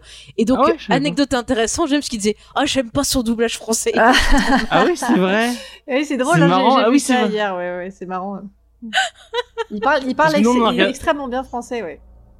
Ouais, ouais. On a regardé en VF et euh, et c'est vrai que j'ai- j'ai- je me suis dit ah j'aime pas. On a, Il a pas d'accent. Hein. il a ou si on, on l'avait regardé en VO Ouais. et euh, du coup je me dis ah je le préfère en VO. Et euh, d'ailleurs, moi j'ai une petite question du coup, si vous l'avez regardé en VF, parce que Oui. moi je l'ai regardé en VO. euh, dans la VO, euh, ce personnage-là a un accent euh, écossais extrêmement prononcé, et du coup je me suis demandé Ah non, est-ce qu'ils avaient VF, fait non. quelque chose pour la VF? Et ben voilà, sachez que Ah bah là il a un accent de Marseille mais vraiment. C'est ah, vrai, non, il a c'est pas pas l'accent de Mar... Non, Non, non, c'est pas, vrai. non, il a pas d'accent. En fait, on dirait, c'est bizarre. En fait, dans la VF, on dirait qu'il a pas de voix par moment. On dirait qu'il parle, il parle, il parle vachement comme ça. Ouais en il est, fait. il est euh. très ouais il, est- il parle très très grave. Ouais, ah bah c'est drôle. Bah dans la dans la VO, il a euh, c'est vraiment c'est le personnage, il est extrêmement écossais. C'est un accent de ouf. Euh, Justement, je me suis demandé pourquoi ils avaient choisi ça parce que dans le roman, c'est peut-être une sorte d'amalgame à la con, hein, mais dans le roman, Ouais. ils disent que, que ce personnage-là, il est roux. Alors est-ce qu'ils se sont dit, ok, tous les Écossais ah, sont bah, roux c'est qu'il est écossais. ah bah, c'est Non, c'est peut-être le côté working class. C'est bien peut-être. connu. Je ouais. sais, oui, peut-être Ah, le côté peut-être, working ouais. class, c'est vrai, Mm. ouais, c'est vrai. Peut-être, peut-être. Mais c'est vrai que là, on avait voulu tester la VF pour voir un peu. Oui, bon, la, la VF, VF, elle elle est bien. pas mal, elle est Ouais, pas elle est bien, mal. À bien. part lui qui, Bon, à qui part se lui double qui, qui bizarrement. euh, bon. Après, c'est pas facile de se doubler. Ouais, c'est vrai, c'est vrai. Déjà, c'est c'est vrai. pas facile de doubler, mais alors en plus, quand tu te doubles toi-même. euh, Mais il joue, il joue, il joue vraiment bien ce, ce Oui, mec. oui, oui, oui, oui, oui, franchement. Mais il s'est amélioré depuis Emerald City. Je le dis. Parce qu'il était C'est moins vrai bon parce que Emerald non mais euh, dans euh, dans Hill House vraiment t'avais on y avait beaucoup d'empathie pour lui et, Mm. et on on enfin il, il, il, en est- qui faisait pratiquement pitié enfin il y avait vraiment des Ah bah, moments il faisait où on carrément était- pitié, ouais, ouais. Pitié, ouais, ouais. Mais on là, est- là, dans la série. et là il est bah, détestable il a rapproché de sa prestation dans euh, L'homme invisible, justement. Ouais. Vrai. pareil bah dans l'homme invisible ouais, il est Ah, il est oui. angoissant euh, C'est un- connard, c'est un connard. Euh, Dans le rôle de la jardinière, donc on a euh, Jamie jouée par Amelia, euh, donc euh, Eve. Alors elle, euh, j'ai pas trop trouvé. Je crois qu'elle avait pas trop fait grand chose. Bah, elle a pas de Wikipédia en tout cas Ouais, mais j'ai regardé sur IMDb, elle avait pas fait grand chose. Peut-être des apparitions dans des séries anglaises, mais euh, pas plus. Bah d'ailleurs, moi je voudrais Euh, quand même avouer que oui. c'est mon girl crush. Hein. Euh, Là, j'ai j'ai complètement craqué sur elle. hein. Ah mais elle est mimi. Elle a un côté, tu sais, ça m'a fait penser à l'actrice qui joue dans Flashdance. Ah, c'est vrai, ouais, c'est vrai. Ah putain, je retrouve plus le nom, c'est Jennifer. ah, je retrouve plus le nom de la. Vous, vous me le direz, chers auditeurs, en commentaire. Euh, J'ai confiance en vous. Euh, dans le rôle de Mrs. euh, Gross, Anna Gross Anna Gross, si tu veux, on a alors, alors je sais pas comment prononcer son prénom. T apostrophe. Niamils. Niamils. Bon, j'aime pas écorcher les, les prénoms. Je suis désolée, je m'excuse auprès d'elle. Madame Miller on va dire Voilà, Madame Miller. Alors elle, elle a, elle est apparue dans Doctor Who, dans Sex Education notamment. En fait, il y a tout le monde qui a joué dans Doctor Who dès qu'ils sont anglais. euh. elle est dans Sex Education? Ouais, apparemment oui. Je n'ai pas tout vu, donc je peux pas te dire. Bah, j'ai le tout vu de Sex Education et et ben je me souviens pas Et ben voilà. Dans le rôle de Owen Sherman, donc on a Raoul Coley. Et lui, vous avez pu le voir notamment dans la série euh, iZombie ou encore dans Supergirl. Tu sais, dans iZombie, c'était lui qui faisait le le gars qui découpe les... le légiste. Je- d'accord Oh, j'aime bien. il y a une très belle moustache Ah, mais je suis C'est sûre qu'elle vrai, est fausse. c'est vrai. Magnifique. Je suis trop triste qu'elle soit fausse. J'adore les moustaches. Voilà. Euh, ensuite, dans le rôle de Miss Jessel, que j'ai trouvé très très belle aussi cette, cette Mhm. actrice. Donc c'est, alors je crois que c'est Tao, Taora Chanil, c'est ça, James? Ça ira Taïra Chanil, excuse-moi. Euh, Sharif Sharif. ça ira Sharif Ah purée, moi j'avais du Charine. Tu vois, j'ai un problème avec les yeux, les yeux. Putain, et je perds mes mots, c'est la folie cette émission. Euh, bon, elle, on l'a vue dans pas mal de téléfilms de Noël, figurez-vous. J'en ai même vu un cette semaine Ah avec ouais elle dedans. c'est marrant Donc euh, c'est quand même fou parce que je regardais un peu ce qu'elle avait fait. Euh, après, elle a fait des séries télé, euh, euh, ben voilà, en Angleterre comme euh, comment ça s'appelle? Je crois que c'est Casual, Casual, je sais plus comment ça s'appelle. Cette série euh, anglaise. Ah, Il y a une série qui s'appelle comme ça. Je sais que je l'ai vu dans un épisode. C'est un truc un peu, je crois. Attends, moi je confonds un truc un peu à sketch. ne me Bon, regarde pas va comme ça je ne Bon, en vois tout pas du cas, tout comptez parles. les téléfilms de Noël, ça vaut mieux. Et ensuite, on a Henry Thomas dans le rôle de Henry Wingrave. Alors lui, je pense que vous le connaissez Bah, c'est le papa dans euh, Hill House aussi. Non, c'est pas lui le papa dans Hilos. Bah, si. Non, c'était pas lui le papa dans Hilos. Ah, je crois que si, hein. Euh, Revérifie. Si, Non, si, non, non, c'est pas le papa dans Hilos. Si, Ou alors peut-être dans les versions jeunes. Peut-être. Peut-être Oui. version jeune, parce que Oui, version Oui, jeune, hein. version version jeune, jeune, oui. oui, version, Mais- euh, oui. il est pas connu, il est pas connu que pour ça. Moi, je l'ai si vu dans, que dans enfant- Pitch Perfect. Aussi, aussi, mais il est pas connu que pour ça. Rappelez-vous, un vélo, un extraterrestre qui ressemble à un gros caca. E.T. Rappelez-vous. Ah bon? Et oui, c'est le petit garçon de E.T. Non, Ah oui, c'est tu déconnes. Eh si, non, non, non, non, c'est lui. T'es sérieuse? Oui, oui, c'est le petit possible. garçon. Il, a pas- il peut pas être aussi Si, vieux. si. Eh si, c'est marqué sur euh, IMDb. Henri je suis Thomas. choquée. Et Attends, ben je vais voilà. regarder. Attends, Bah je suis si, choquée parce qu'il a l'air Ah oui, c'est vrai, oui, c'est vrai. Bah, je dois confondre. Eh oui, je dois confondre avec quelqu'un d'autre parce que c'est pas si vieux que ça quand même. C'est Elliot, ouais. Oui, oui. Maison. Bon bah alors je, pense que c'est pas celui qui jouait dans Pitch Perfect alors parce que celui dans Pitch Perfect il est quand même beaucoup. T'es sûr que c'est pas lui qui était dans Pitch Perfect? Bah, Parce Ou alors il y a eu gars qui un trou dans le Pitch temps euh, Perfect. parce qu'il a pris un sacré coup de vieux le pauvre. Bah après, on peut lui avoir fait avec le maquillage un peu de. Ouais c'est pas je faux, le vois ouais. pas dans Pitch Perfect. C'est Ah quelle bah, année Pitch. Perfect? Parce qu'il y en a, un- il y en a un qui ressemble à lui dans Pitch Perfect. C'est pour Non, ça que non, je dis. est On est d'accord, c'est le juge qui, Putain. qui est avec Oui, Elizabeth moi je pensais au juge. Ouais, mais je pense que ça doit pas être le même personnage. Je pense Attends, qu'ils ils se ressemblent, en fait. Mais je pense qu'ils se ressemblent mais que C'est c'est pour ça que j'ai dit oui. C'est pour ça que j'ai dit oui parce que pour moi ils se Non, ressemblent. bah, c'est pas lui. non, non, je D'accord, pense qu'il y a un Il était grand dans Gang of New York. Je savais pas. oui, il était dans Gang of New York. Mais oui, il a une petite carrière, moins moins, euh, on va dire, euh, sur le devant de la scène que sa, sa petite sœur de l'époque, Drew Barrymore, mais quand même, euh, Il est dans Stargirl aussi. euh. Ouais. D'accord. voilà. Mais bon, voilà, ça nous finit. C'était l'instant. Euh, prenons un petit coup de vieux. Euh, sinon après, bon, dans les gens qu'on peut citer, mais je vous dis pas quel rôle ils font parce que c'est euh, c'est Mais il y a spoiler. les deux petits, t'as pas cité les deux petits? Ah oui, mais je vais les citer après. Là, je sais juste les gens qui sont un peu connus. Oh là là. Donc, euh, je vous le disais, on a la femme donc de euh, Monsieur. Ça y est, j'ai perdu son prénom. Le réalisateur. Mike, Flanagan. Merci. Mike- Je suis fatiguée. hein. Donc, qui s'appelle Cathy Siegel, qui est donc sa femme, qui jouait aussi dans The Hill House, qui faisait justement bah, une des des enfants, celle qui a tout le temps des gants. Ah Ouais, j'adore celle-là. Elle est trop bien. Ah, j'aimais bien moi aussi. Elle est magnifique hein, d'ailleurs. Elle était, d'ailleurs- elle est souvent d'ailleurs dans tous ses films, je crois. hein. Et Ouais. c'est vrai que j'étais ouais. frustrée au début parce que j'ai cru qu'elle était pas dans la deuxième saison. Et en fait, si. Ouais. J'avais trop peur et puis quand je l'ai vue, j'ai fait yes. Ouais, moi aussi. Ah ça, ça m'aurait gâché le plaisir, tu vois. Et pour finir, bon, donc euh, Carla, euh, alors comment prononcer Gugino Gugino, Gugino Gugino? Moi je dirais. Gugino. J'en sais rien.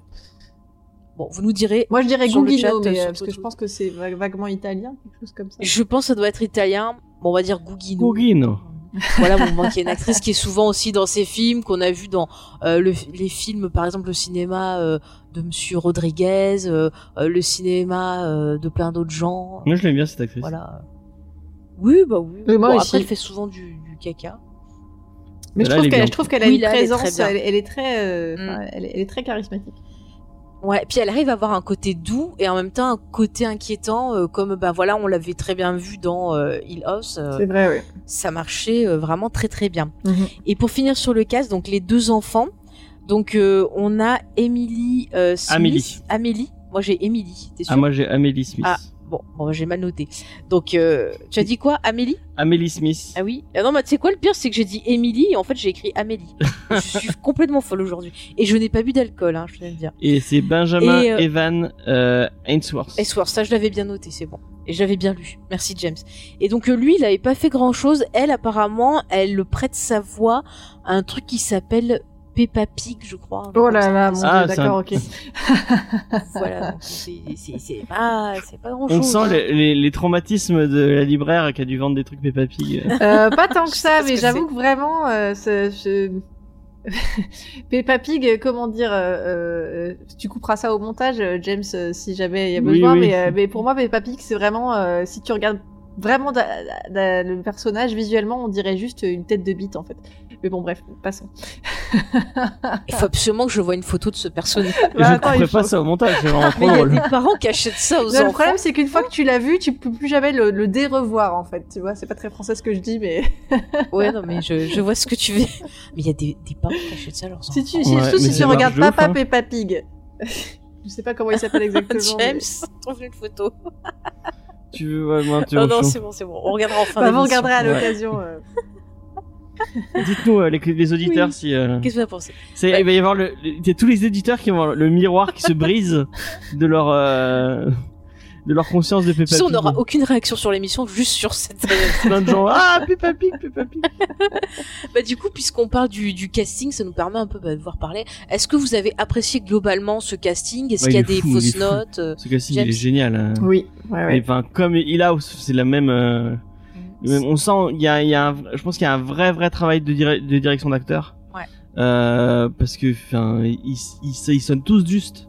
Et euh, Surtout que la direction d'acteur, il me semble que Mike Flanagan n'a pas fait tous les épisodes comme pour la première série. ouais, il y a a fait le- d'autres. Il y a des réalisatrices, il me semble, et des réalisateurs euh, dans. Mais il y a quand même une certaine euh, euh, ligne directionnelle, un peu, tu vois, comme euh, euh, sur Mindhunter euh, où euh, David Fincher n'a pas tout fait, mais qui garde quand même une certaine cohérence euh, dans la réalisation, dans la façon de jouer, en fait. Mhm. Hein, James? Ouais. Mais les- sur beaucoup de- d'épisodes apparemment, à chaque fois, bon, il y a, il y a- le premier c'est c'est Mike Flanagan. Mhm. Le 2 et le 3 c'est Cla euh, Clarence Foy. Donc euh, et c'est pareil après sur les autres. euh, le, si un réalisateur en fait, il en fait, il en fait deux, sauf les deux derniers Ouais. qui sont réalisés par euh, euh, E. L. Quatz et Axel euh, Caroline. Et c'est vrai, c'est des, euh, il y a beaucoup de, il y a, il y a des de femmes. euh, ouais. Il y a des fa- il y a des femmes réalisatrices qui reviennent. C'est bien, girl que ça power. apporte beaucoup. Ouais. ouais, mais en plus ça apporte beaucoup dans le traitement, dans la sensibilité, parce qu'on a beaucoup de persos féminins intéressants Mhm. Ouais. et euh, sont vraiment bien mis en valeur, je trouve. Au final, il y a trois persos masculins. oh, Enfin, Mm. si tu comptes pas Miles, il y a, il y a trois persos. Euh, Bah, faut le compter. Enfin, qui- du coup, il y a quatre persos euh, m- masculins et après tout le reste c'est des filles. hein. Mhm. Ouais, ça c'est bien ça. Mm. Bien. Euh, du coup, toi, Noémie, qu'as-tu pensé de ce, ce casting? Bah, j'ai trouvé vraiment ça. Enfin, ils, ils sont, ils sont tous excellents. euh, vraiment, euh, ils sont très justes. Et puis, euh, ce que, ce que j'ai vraiment aimé, euh, après c'est quelque chose qu'on, dont on pourra peut-être parler plus tard, c'est le. Enfin, il y en a beaucoup qui sont très bienveillants et vraiment, euh, on, ils sont, je les trouve très sincères. euh, notamment euh, Ouais. celle qui joue euh, Mrs. Gross. Vraiment, cette femme, elle, elle, tra- elle transpire la bienveillance et la gentillesse. Et moi, j'avais qu'une envie, c'était rentrer dans l'écran et lui faire des câlins, quoi. c'est vraiment. euh, Non, mais je suis tout à fait d'accord avec toi. En plus, t'as plein de fois où tu tu sens qu'elle a dû avoir une vie pas facile. Ouais. Enfin, l'actrice, elle joue super bien. Ah ouais, ouais, tu la vois des fois, euh, ouais, c'est clair. Mais genre t'as des persos qui rentrent, t'as l'impression qu'ils la voient genre abattue, pas bien, et puis d'un coup elle va se tourner et il y a un aura qui apparaît. Mm, vraiment t'as l'impression bah, que c'est elle qui te remonte le moral, ça. alors que ben toi quand tu la vois t'as envie, comme tu le disais, de lui faire un câlin et de. Ah mais c'est vrai, c'est c'est fou. Hein. Et c'est vrai que tous les persos, ce sont des gens écorchés. Ouais. Même euh, des, même dans dans les personnages que tu qui sont assez détestables. Ouais. Je pense à Peter Quint notamment. Ouais. Tu, enfin, le, le mec est un gros con. Et et c'est peu de le dire. hein, c'est vraiment Ouais. un gros con. Et pourtant, tu y as t'as un peu de peine pour lui quand même parce bah, que. il a ses euh, valises aussi, quoi, ouais. Ouais. Bah du coup, James, fais-nous un tout petit pitch pour voir si déjà il y a des différences par rapport au bouquin et comme ça on reparle des. Alors moi j'ai pas lu le bouquin donc je pourrais pas vous vous, euh, vous narrer Non, les mais différences. le C'est pas- non mais c'est pour pour pour, euh, pour pour que les, les auditeurs le sachent. Donc on suit les aventures de Dani, euh, donc qui est américaine et qui arrive euh, en, au- en Angleterre euh, dans les années 80 euh, et qui cherche euh, qui cherche une une une place de, de de de fille au père. Donc elle cherche une alors qu'elle été maîtresse d'école et elle va tomber sur une une annonce euh, fait par euh, un, un un lord enfin quelqu'un de, de noble qui va lui proposer euh, une, une place du coup un peu comme disait tout à l'heure Noémie donc pour s'occuper de deux enfants dans la campagne vraiment perdue de de de d'Angleterre. Moi ça m'a beaucoup fait penser enfin le, le peu qu'on en voit. Euh, moi j'ai de la famille euh, qui vit dans les Cotswolds euh, en Angleterre donc c'est le c'est vraiment le, le- la campagne du milieu du milieu de l'Angleterre vers Birmingham ce, Manchester tout, ce coin là et c'est euh, ça m'a beaucoup penser à ce à ce après c'est peut-être pas du tout là mais moi c'est les souvenirs que, que j'en ai ça m'a fait penser à ça. Euh, donc une campagne très verte euh, et euh, euh, on va lui proposer ce poste alors qu'on euh, quand elle a un entretien avec euh, avec Non le Lord. Oui non mais l'histoire dire dans le bon truc, nous raconte pas tout ce qui s'est passé dans chaque je suis en épisode. train de faire une Michael. Non mais je veux dire euh, c'est apparemment c'est un poste qui a été beaucoup refusé. Et euh, apparemment il vient d'avoir eu un, un truc un peu dramatique avec celle qui les qui les euh, qui les gardait avant. Et donc elle va arriver euh, elle va arriver euh, dans cette dans cette dans cette dans ce manoir le Bly manoir et euh, elle va elle va découvrir ses deux enfants euh, donc euh, qui qui sont qui sont automatiquement euh, adorables et et sympathiques. Et on va vite on va vite comprendre qu'il y a une espèce de présence effectivement euh, un peu euh, fantomatique et un peu euh, et un peu inquiétante qui euh, qui qui surplombe tout le manoir et un peu chaque personnage. Mhm. et euh, et on va voilà on va on va voir cette cette c'est cette cette euh, nounou euh, non cette euh, Cette nounou d'enfer. cette nounou d'enfer voilà vivre euh, bah vivre pas un enfer puisque non euh, euh, Pardon. voilà on va on va on va voir ça Merci James. Et je tiens à dire, enfin, on, on est au pitch, vous attendez pas à un truc exactement comme Hill House. Et moi, c'est vraiment c'est ça que j'ai kiffé. Euh, Non mais ça tu peux le dire quand on va parler de ta série. Là on, là, on allait parler des, des personnages, après on parlera Ah. de l'ambiance et de la réalisation. Donc, non mais ju- juste dire. un petit trigger. Mais non, mais vous attendez pas, un truc hor- complètement horrifique. On n'est pas, on n'est pas dans ça quoi. Euh, oui, non mais on va en parler. Tu as tout à fait raison. Là on était sur les, les personnages. Tu commençais justement à nous parler des personnages et tu veux nous parler peut-être des enfants D'accord. parce que je sais que depuis tout à l'heure t'es à fond. Alors on a Floria. Flora. qui a, je, Flora. Flora, excusez-moi. Alors vous avez vu, euh, tout à l'heure je me suis un peu gouré dans les dans les dates. Je pourrais pas vous dire quel âge ils ont. Je, je sais pas du tout. Si euh, euh, elle a 8 ans et lui 10 ans, je crois. ouais, je crois qu'ils le disent. hein. À un moment, mais- ouais. Respire. Excusez-moi. Oui, euh, elle donc est- euh, Flora a 8 ans et Miles a 10 ans. Euh, Non, mais euh, et c'est vrai que le, le, le, le- le grand frère est un peu plus inquiétant que la, la jeune fille. Euh, Non, mais tu vois, ces enfants, moi, je pense qu'ils ont tous les deux des problèmes mentaux. Bah, c'est normal avec ce qui s'est passé. Enfin, Bah, sachant que leurs parents sont le morts, euh, tout ça. voilà, Ouais. et que, que ils ont vu, ben voilà, leur nounou aussi qui a eu des petits soucis. Oui. Donc ça se voit clairement. Elle, elle a déjà euh, la petite, euh, elle est en manque d'affection, Ouais. clairement. Et l'autre, je pense que dans quelques années, il va devenir Norman Bates. Hein. La, petite, elle est direct. On sent qu'elle s'attache directement aux adultes. Eh oui, parce Et- qu'elle veut de l'amour. Elle, ouais, on sent qu'elle a besoin de d'un d'un idéal euh, maternel et paternel quoi. Euh, on s- on- je crois qu'elle se souvient pas trop de ses parents. Enfin, elle se Bah, souvient elle peu était- de ses parents parce qu'elle était vraiment petite. Ouais. Et euh, Bah, si elle s'en souvient après. on oui, non, mais Parce que c'est vrai que je crois que quand elle arrive, ça fait déjà deux ans, je pense, qu'ils sont défécédés, les parents, Oui. ou quelque chose comme ça. Oui, c'est ça, c'est ça. Ça faisait deux trois ans, je crois, qu'ils sont morts. Et la nounou, ça faisait un an. à peu ils ont disparu. euh, on apprend, on apprend en- qu'ils ont disparu en avion. On sait pas comment ils sont Mais morts. non, Enfin, on sait qu'ils ont eu un accident, mais on sait pas exactement quoi. Mm. Si c'est un accident de train, un accident d'avion. On sait juste que c'est en. Inde. Ok. Je pense que de base, jusqu'au jusqu'au bout, ça, ça reste un mystère, je crois. Ouais, ouais. Ouais, ouais, puisque. On sait juste qu'ils sont morts Ah, moi, j'avais cru et qu'ils ont pas retrouvé leur corps. avion, puisque ouais, la petite, dès le début, elle dit Ah oui, euh, on a dû dire au revoir et des boîtes vides. euh, Ouais. Voilà, quoi. Enfin, et du coup, elle croit pas. En fait, on voit que c'est des gosses qui ont du mal à faire le deuil aussi. Mm, mm, Ça, c'est ce mm. qu'on voit dès le départ. Donc, c'est pas, vous inquiétez pas, c'est pas vraiment Après, elle a un vocabulaire très adulte. Elle parle, enfin, elle parle, ils parlent pas comme des enfants. Ouais. Euh, et euh, et ça, ça se sent. Et je pense que c'est fait exprès. Ouais. Je pense que c'est pas des enfants qui doivent côtoyer beaucoup de- beaucoup d'enfants du coup au final. Ils sont beaucoup avec leur intendante et avec les avec les gens du manoir quoi. Et euh, C'est ça. et du coup bah ça, se- ça se ressent un peu dans leur dans la façon dont ils évoluent.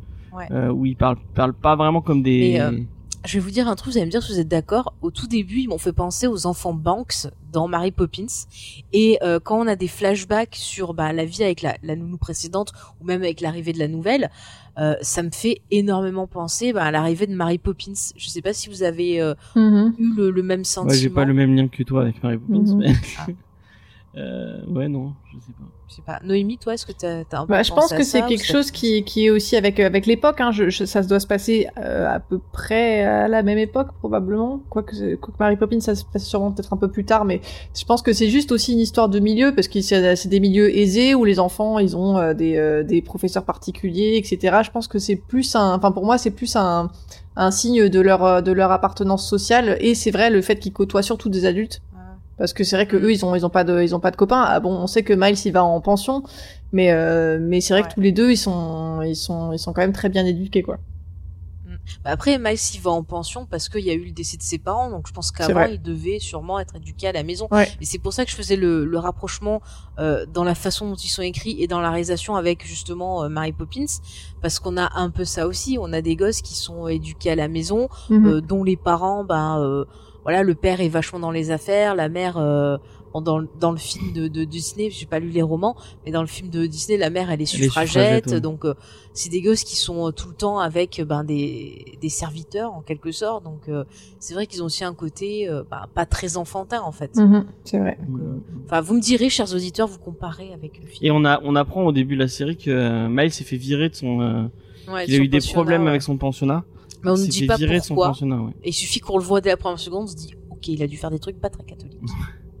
Et pourtant, Ça- il a pas, il a pas une tête de brute ou une tête de, enfin, c'est pas quelqu'un qui, qu'on on voit aller faire du mal aux autres ou ce genre de choses. Mais c'est vrai qu'il a un, un petit côté inquiétant, un peu, un peu sinistre. Mm. Mais tu vois, c'est ça qui est bien, c'est que dans l'écriture des personnages et aussi bien dans la réalisation, on va toujours avoir l'ambivalence. On va jamais se dire ah ben ces gosses ils sont démoniaques à 100%. On va toujours avoir un doute. Et c'est là que c'est plutôt intelligent parce que vous voyez quand on quand je vous parlais du village des damnés ou je sais pas moi de Damien la malédiction ou d'autres films avec des enfants sataniques, il suffit de voir leur tronche 30 secondes, on sait déjà qu'ils sont diaboliques. Là, euh, c'est plus euh, plus flouté et c'est pareil sur les autres persos aussi. Et il y a, ouais, bah, il y a, en fait, on, enfin, je sais pas si vous avez le même euh, ressenti que moi, mais chaque adulte, euh, donc, qui vit, euh, enfin, qui vit, qui, euh, qui interagit dans le, dans le manoir de, de Bly, euh, bah, il y a Owen qu'on, qu'on rencontre dès, enfin, qu'on rencontre plus tôt puisque c'est lui qui, récu- qui récupère Danny, euh, je crois qu'ils sont à Londres et qui l'amène, du coup, à Bly. et euh, et Owen directement le mec dégage quelque chose il, il, il est bienveillant il est il, il, il on sent de la gentillesse Mm. on, on et en fait il y a be- beaucoup de même euh, Jamie qui est peut-être un peu plus euh, en retrait Bourru, un peu, un peu plus bourru elle a ce côté quand même euh, on sent que c'est des gens bien Ouais. des gens bienveillants euh, Mm. euh, c'est bah, c'est Noémie qui parlait de bienveillance avec avec Anna Gross Mm. mais je sens que tous ils sont euh, c'est ils sont comme ça et dès qu'il y a un personnage qui arrive et qui n'a pas ce truc c'est- il y a- ça va vraiment dénoter par rapport au, au bah du coup à Danny euh, donc qui est très comme ça aussi euh, Owen Anna et, et Jamie qui qui font qui seraient capables de tout faire pour pour ses enfants et qui Et ont l'air de euh, vraiment les apprécier quoi pendant, Vas-y, vas-y. pendant toute la, la saison, moi, j'avais qu'une peur, c'était qu'à un moment, il... on s'aperçoive euh, que un de ces personnages n'était pas vraiment ce qu'il semblait être, n'était pas aussi gentil qu'il semblait être. Moi, c'était ma, ma hantise qu'à un moment, il se produise quelque chose et qu'on soit déçu, en fait, d'un personnage. Mais en fait, ils sont humains, ils ont des défauts, mais euh, ça nous les rend attachants parce que on voit le, le, le personnage donc euh, du de c'est quoi le cuisinier c'est genre. Owen Owen merci Euh, on voit qu'il a une histoire bon voilà il s'occupe de d'un de, de sa mère beaucoup voilà de sa mère de, ouais. de sa mère qui est, qui est malade on voit que quand même bah il le fait parce qu'il tient à elle mais on voit que par moment bah c'est vrai qu'on a ça arrive à un moment on se dit Ah, j'en peux plus c'est c'est dur on le voit qu'il pense et qu'après il va se culpabiliser de ça mais c'est normal enfin des réactions normales Euh, c'est pareil euh, madame euh, Madame Grouse, c'est pareil, on voit qu'elle a une histoire assez compliquée, qu'elle a quand même euh, bah, des choses un peu négatives en elle, mais qu'elle essaye de combattre ça. Donc c'est plutôt Elle intéressant. a même valises, comme disait, ouais, Ouais, quand voilà, on la voit allumer les bougies, on Mm. sent que bah, elle, a, elle a vécu des, des, des euh, moments des drames Mm. et qu'elle essaie de, de gérer ça, avec ces mais tous les personnages, on sent qu'ils ont quelque chose de négatif, mais c'est pas quelque chose d'horrible pour nous mettre un twist à la con, genre euh, oui, en fait, c'est tous des tueurs en série. Oh non, c'est pas ça. Mais euh, ça les rend humains, ça montre qu'ils sont pas parfaits. Et moi, je sais pas vous, mais ça m'a fait vraiment m'attacher à eux parce que je me suis dit, mais ça pourrait être moi dans l'histoire, en fait. Mais même mon, Laisse parler un peu Noémie, Ah. si elle veut donner son avis. Ah Non, mais je suis tout à fait d'accord. Ils sont extrêmement attachants, enfin très humains et, euh, et surtout vraiment, c'est toujours moi ce qui me, ce que j'ai aimé, c'est voilà, c'est cette bienveillance qu'ils ont, qu'ils ont toujours euh, de, Mm. de vouloir bien faire et de d'entourer les enfants, de, enfin de les protéger en fait. James. et même Dani euh, qui euh, dès le départ on va voir qu'elle elle y a vraiment en plus de cette menace de de, de Bly, euh, du Bly manoir il y a quelque chose parce qu'elle est un truc autour des miroirs on la voit qu'elle est tout le temps en train de cacher les miroirs et, Ouais. et le peu de fois où on la voit regarder dans un miroir on, bon il y a cette cette, cette présence qu'on voit dès le premier épisode donc c'est pas trop un spoil une espèce de, de présence avec des des, euh, des lunettes qui avec euh, avec une, une lumière assez assez particulière et euh, et moi j'avais peur au début que ce soit vraiment qu'on tombe vraiment dans le cliché du gros fantôme mais en fait non il y a euh, enfin vous allez il y a une il y a une il y a une vraie histoire derrière ça Mm. et une histoire touchante et et, et un truc un truc Mais si beau, tu quoi. regardes, enfin le, il y a toute une symbolique dans les miroirs et dans la relation avec les fantômes. On en parlera un peu plus dans la section spoiler, mais c'est très intéressant qu'il y ait ce geste-là et ce rapport-là au, au miroir. Mm. Après, moi, au début, j'avais peur qu'en fait, elle soit obsédée par Elijah Wood dans Sin City. c'est vrai que fait- C'est vrai ça. que ça m'a fait Ça penser fait aussi à Sin. City, ouais, c'est vrai. ouais. c'est vrai. Je me suis dit, c'est bon, on est tranquille. bah c'est les lunettes avec ce c'est ce- les lunettes, l'éclairage et tout. J'ai Ouais. dit, ah, en fait, elle est fan de Sin City. Mais encore une fois, bah, c'est un personnage très très humain et on est vraiment dans dans des personnages, c'est tellement tangible et, tellement humain beau. C'est beau et, et je trouve, tu vois, tu, tout à l'heure tu mettais un warning, on peut en parler maintenant, mais c'est vrai qu'il y a, c'est une critique que j'ai vue passer souvent, Ouais. des gens qui trouvaient que la série était euh, ennuyeuse euh, ou qui avaient pas aimé, qui disaient ah, ça fait pas peur et tout, Euh, parce que c'est vrai que dans l'inconscient collectif, quand on pense fantôme, on pense eh ben au fantôme qui fait peur ou alors à Casper qui embête. Voilà, c'est un des deux. Mais le fantôme, c'est pas que ça. Euh, quand on utilise le, mot hanté, on l'utilise dans la vie de tous les jours. Ben vous allez voir, on vous en parlera un peu plus dans la partie spoiler, mais euh, hanté, c'est pas forcément par une entité diabolique, c'est hanté par beaucoup de choses. Et finalement, on va voir que les fantômes de cette série, ce sont des fantômes humains. Je te, te voler ta euh, te voler ta, ta ta citation que je, je sais que tu l'aimes bien. De Crimson Peak, de c'est ça Crimson Peak où euh, du coup le personnage principal de Crimson Peak euh, quand elle, elle montre une elle va montrer une histoire qu'elle a écrite à un éditeur. Ah il va lui dire ah c'est une histoire de fantôme et non elle elle va lui dire non non C'est une histoire une histoire avec des fantômes. Elle dit c'est une histoire d'amour avec des fantômes, Et- mais c'est une métaphore. Ouais, et Bly Man- et Bly Manor c'est ça. Hmm c'est totalement ça. C'est une histoire. Ah bon on va on va spoiler. C'est une histoire d'amour. Vraiment on est C'est c'est aussi beau que sur la route de Madison. Voilà, moi je le dis. c'est une vraie histoire d'amour et assez mêlé avec des fantômes. Et moi, je pense par exemple au, petit canaillou euh, sur, euh, il se reconnaîtra sur le sur le Discord, sur le Discord qui dit là, ah, oui, moi je suis un vrai bonhomme, je vais pas, je vais, je vais pas, je vais pas regarder ça, ça fait pas peur. Mais on n'est pas dans ce genre d'histoire. Tu, enfin, tu, tu, tu, tu, tu regardes moi, pas Blimanor. de Toy Story déjà. Tu ne regardes pas Blimanor pour avoir peur. C'est, c'est pas, euh, c'est c'est pas ça le le le le, le la thématique du et c'est c'est c'est pas ce que euh, Mike Flanagan essaie de faire. Mm. Il essaie de te raconter une histoire et au travers de ça, il y a euh, il va y avoir des fantômes et les et les fantômes représentent quelque chose donc il faut essayer de, creuser un peu plus la tête, essayer de voir qu'est-ce que représente le fantôme pour euh, pour les personnages mm. et, euh, et, et qu'est-ce que veut dire euh, Mike Flanagan au travers et du coup bah, il y a une partie sur ça prévue en son spoiler donc on, on, va pas trop développer. Mais c'est vrai que voilà on va le rappeler pour les auditeurs qui n'ont pas vu la série qui peut-être veulent la découvrir euh, voilà, sachez que bah il y a différentes visions du fantôme et vous prenez euh, des récits bah, de l'époque victorienne et j'en avais parlé, bah, je crois que c'est dans un comic Discovery. Si j'avais parlé du bouquin que tu m'avais euh, conseillé, Noémie, où il y avait plein de nouvelles, mhm. voilà, d'histoires un peu de fantômes, choses comme ça. C'était ouais, les, les, fantômes des Victoriens, ouais. Ouais, et j'avais adoré parce qu'il y avait plein d'histoires qui te parlaient de mélancolie, de dépression, de deuil, enfin de plein de thématiques différentes en utilisant bah, ce, biais-là. Et il y avait plein de fois, tu pouvais te dire, est-ce que c'est vraiment euh, un fantôme? Est-ce que c'est euh, en fait l'esprit de la personne? Enfin, ça m'a fait renvoyer pas mal à cette histoire extraordinaire que j'adore, qui est le Horla. D'ailleurs, s'ils veulent faire le Horla euh, en mini-série, j'achète direct. Moi, je, je de mots passants. Ouais, de mots passants.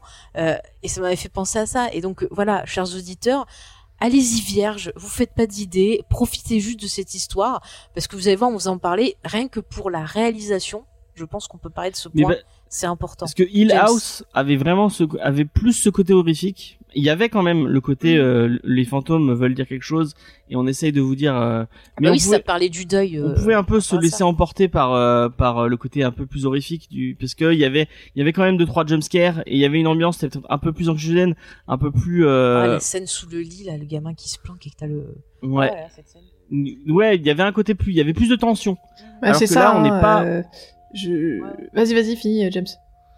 Ouais, là, on, dans, dans Manor, on n'est pas dans la tension, on n'est pas dans le. Mm.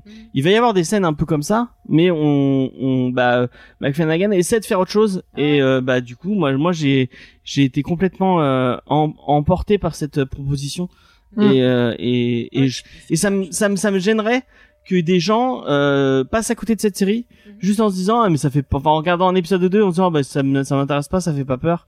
Euh, et voilà. Et c'est pour ça que quand euh, Noémie a dit, parce que je sais que Noémie, Noémie nous en avait parlé en disant ah euh, bah tu vas laisse-lui expliquer. Les premiers épisodes qui t'avaient l'air de, moins apprécier, je m'étais dit ah non non faut pas que tu passes à côté de cette série. Euh, non mais je, je serais pas passé à côté, c'est pour ça je me suis, je je j'ai essayé de faire confiance. Euh, mais oui, j'avoue, du coup, si je peux développer maintenant.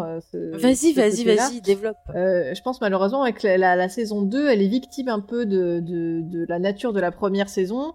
Euh, qui était vraiment, euh, on va dire, euh, jumpscare horrifique classique. Et du coup, les gens s'attendaient à ça. C'est un peu comme, je me souviens, bah, je, fais, je, fais, juste une petite incartade. quand j'étais allé voir Drive au cinéma, il y avait plein de gens qui étaient mhm. sortis pendant la pendant la projection parce que la bande-annonce laissait sous-entendre que c'était une sorte de Fast and Furious. Et évidemment, tous ceux qui ont vu Drive savent que c'est pas du tout le cas. mais c'est un film excellent pas Vin Diesel, déjà. Voilà, déjà il n'y a pas Vin Diesel, mais c'est c'est quelque chose de beaucoup plus travaillé. Euh, et donc cette deuxième saison, voilà, je trouve que c'est un peu injuste, mais c'est vrai que moi-même au début, euh, comme euh, je voulais retrouver ce frisson que j'avais adoré de la première saison, et donc je me suis dit, bah, ils vont utiliser les mêmes ressorts, la même recette. Et en fait, pas du tout. Donc c'est vrai que les deux premiers épisodes, tout de suite, on se rend compte qu'on est sur quelque chose de plus lent, de plus, qui fait plus appel aux sentiments, aux émotions, de plus mélancolique. Et tout de suite, on s'aperçoit, voilà, que là, on va pas avoir peur euh, avec des ressorts euh, classiques simples euh, de jumpscare. Et, et, donc au début j'ai été un peu déçue, j'avais trouvé qu'il y avait quelques longueurs même dans un ou deux épisodes du milieu de saison. Et en fait c'est en arrivant sur la fin où je me suis rendu compte en fait du, du, de, de, toute la dimension justement émotionnelle de tout ça et de la de, de tout ce que ça pouvait bien signifier. Et j'ai appris à aimer cette deuxième saison en, m'accrochant en fait au fur et à mesure des épisodes jusqu'à l'épisode 8 euh, qui est vraiment incroyable, euh, qui d'ailleurs est vraiment une partie euh, très spéciale dans la série un peu à côté. Et j'ai trouvé que c'était magistral. Et puis à la fin, et c'est vraiment très beau, plein de sensibilité. Et, et donc voilà, c'est juste que, comme disait James, je pense qu'il faut juste oublier les acquis de la première saison, se dire je regarde quelque chose de différent, c'est fait par les mêmes personnes, avec les mêmes acteurs. Ça parle de fantômes, mais c'est différent. Et c'est ça qui est beau, c'est que je pense qu'il il essaye d'explorer un peu tous les, tous les, toutes les facettes des histoires de fantômes. Et, euh, et donc voilà, la première c'était le fantôme qui fait peur, le deuxième c'est le fantôme euh, mélancolique euh, qui hante, qui est plein de désespoir. et, et c'est très intéressant, je trouve.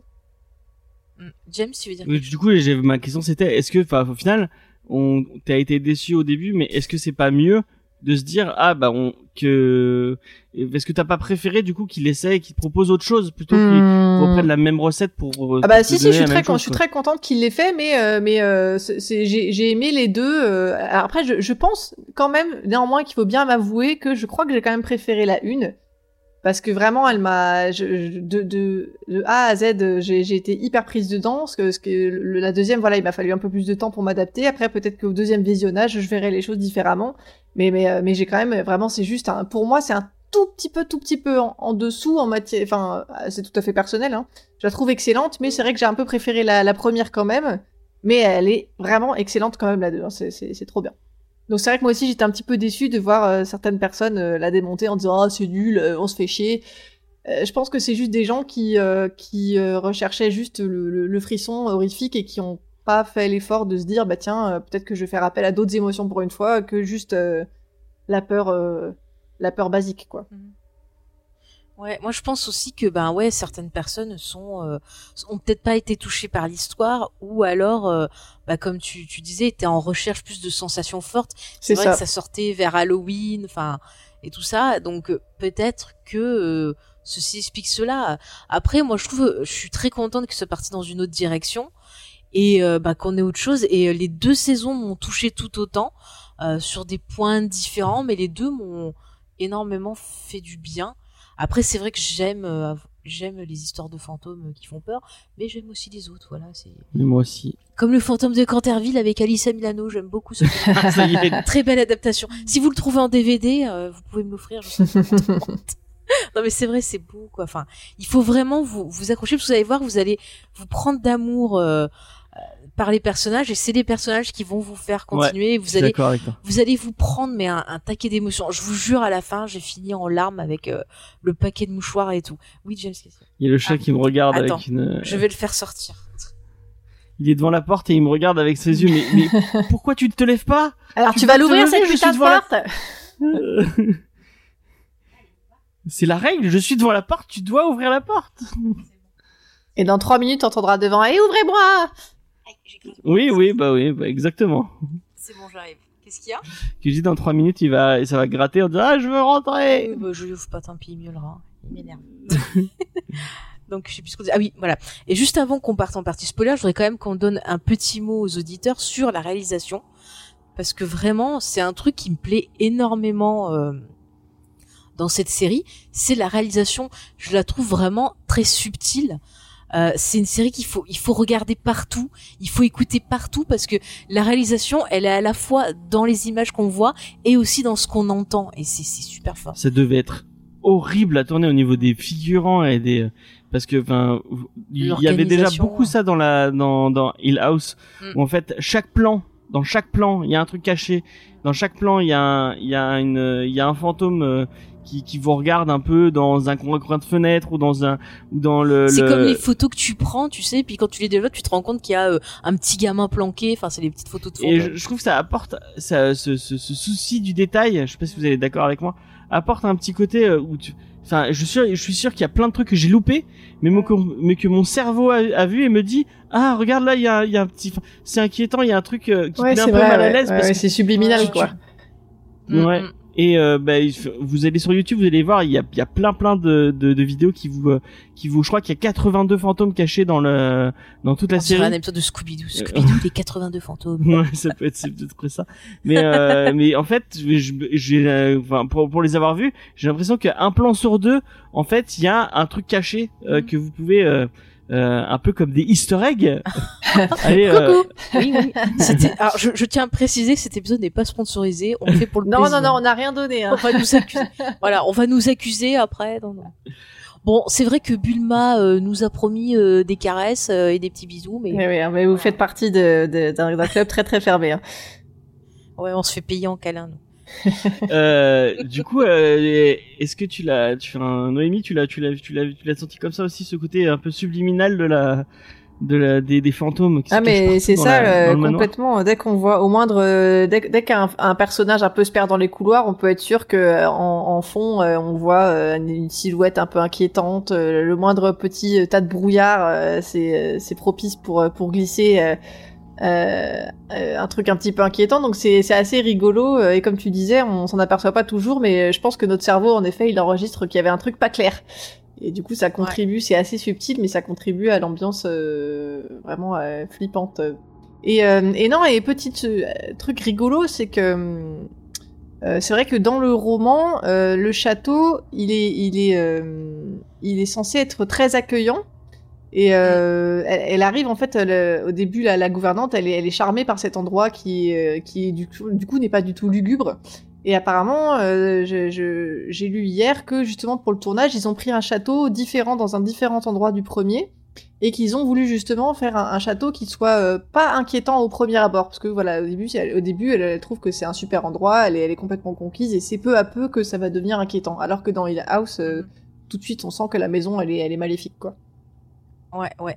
Parce qu'en fait, ce qui est intéressant, c'est que dans Hill House, le problème venait quelque part de la maison, Mhm. alors que là, le problème vient d'autre chose. Donc forcément, la maison C'est ça. pour rien. C'est ça. Et, mais il y a un truc intéressant, je trouve, dans la façon dont c'est filmé. Pour avoir euh, revu Shining il y a pas longtemps, euh, je pense qu'il y a euh, un petit peu dommage dans ce côté justement, la façon dont on va te placer la caméra ou des choses comme ça. On a toujours l'impression de sentir euh, comme s'il y avait justement une présence euh, euh, bah, avec les personnages. Donc même si on voit pas les fantômes, ils sont toujours là parce qu'on les Mhm. ressent euh, par des mouvements de caméra, euh, par euh, l'éclairage. Euh, on va avoir des fois bah, un éclairage qui va. Je sais pas si vous avez remarqué, il y a des scènes où l'éclairage, on a l'impression qu'il qui bouge à certains moments, enfin comme s'il y avait quelque chose qui passait. Euh, on va avoir euh, dans la tonalité des couleurs utilisées, on va avoir pas mal d'ocre et de choses comme ça qui euh, peuvent euh, voilà laisser sous-entendre qu'il y a quelque chose un peu de, de maladif, quelque chose qui va pas dans, dans, dans ce château-là. Enfin c'est super intéressant.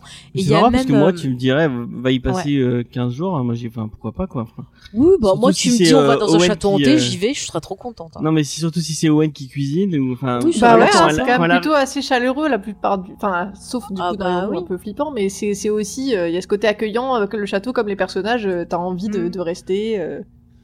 Mais c'est là qu'il y a les jeux de lumière quand c'est des moments, euh, on va dire safe. euh, on voit que la lumière et la colorométrie de, de l'image sont différentes. On Mhm. va avoir des tons plus euh, dans des tons blancs, enfin lumière, du vert. euh, le côté, ben on va souvent voir genre quand ils sont dans le dans le jardin. Enfin, c'est vraiment, on, on le sent à l'image en fait quand euh, on est dans une ambiance où ça va pas, euh, où il y a le côté malade. Même souvent, des fois, j'ai remarqué quand il y a des scènes à l'extérieur où c'est le petit euh, Miles qui est qui est chelou, euh, ça va se traduire aussi dans l'image. J'avais vraiment l'impression d'une saturation qui changeait un peu. Enfin, je sais pas si vous l'avez perçu aussi, Mhm. ou c'est peut-être ma, ma ma télé qui avait un souci, je sais pas. Non, non, non, non, c'est vrai non, qu'elle- c'est vrai. ouais. J'ai senti, ouais. Mm, J'ai trouvé ça vraiment. il y a- il y a un vrai travail sur la photographie, c'est vrai. Ouais, ouais, mais même sur le son, des fois sur l'ambiance.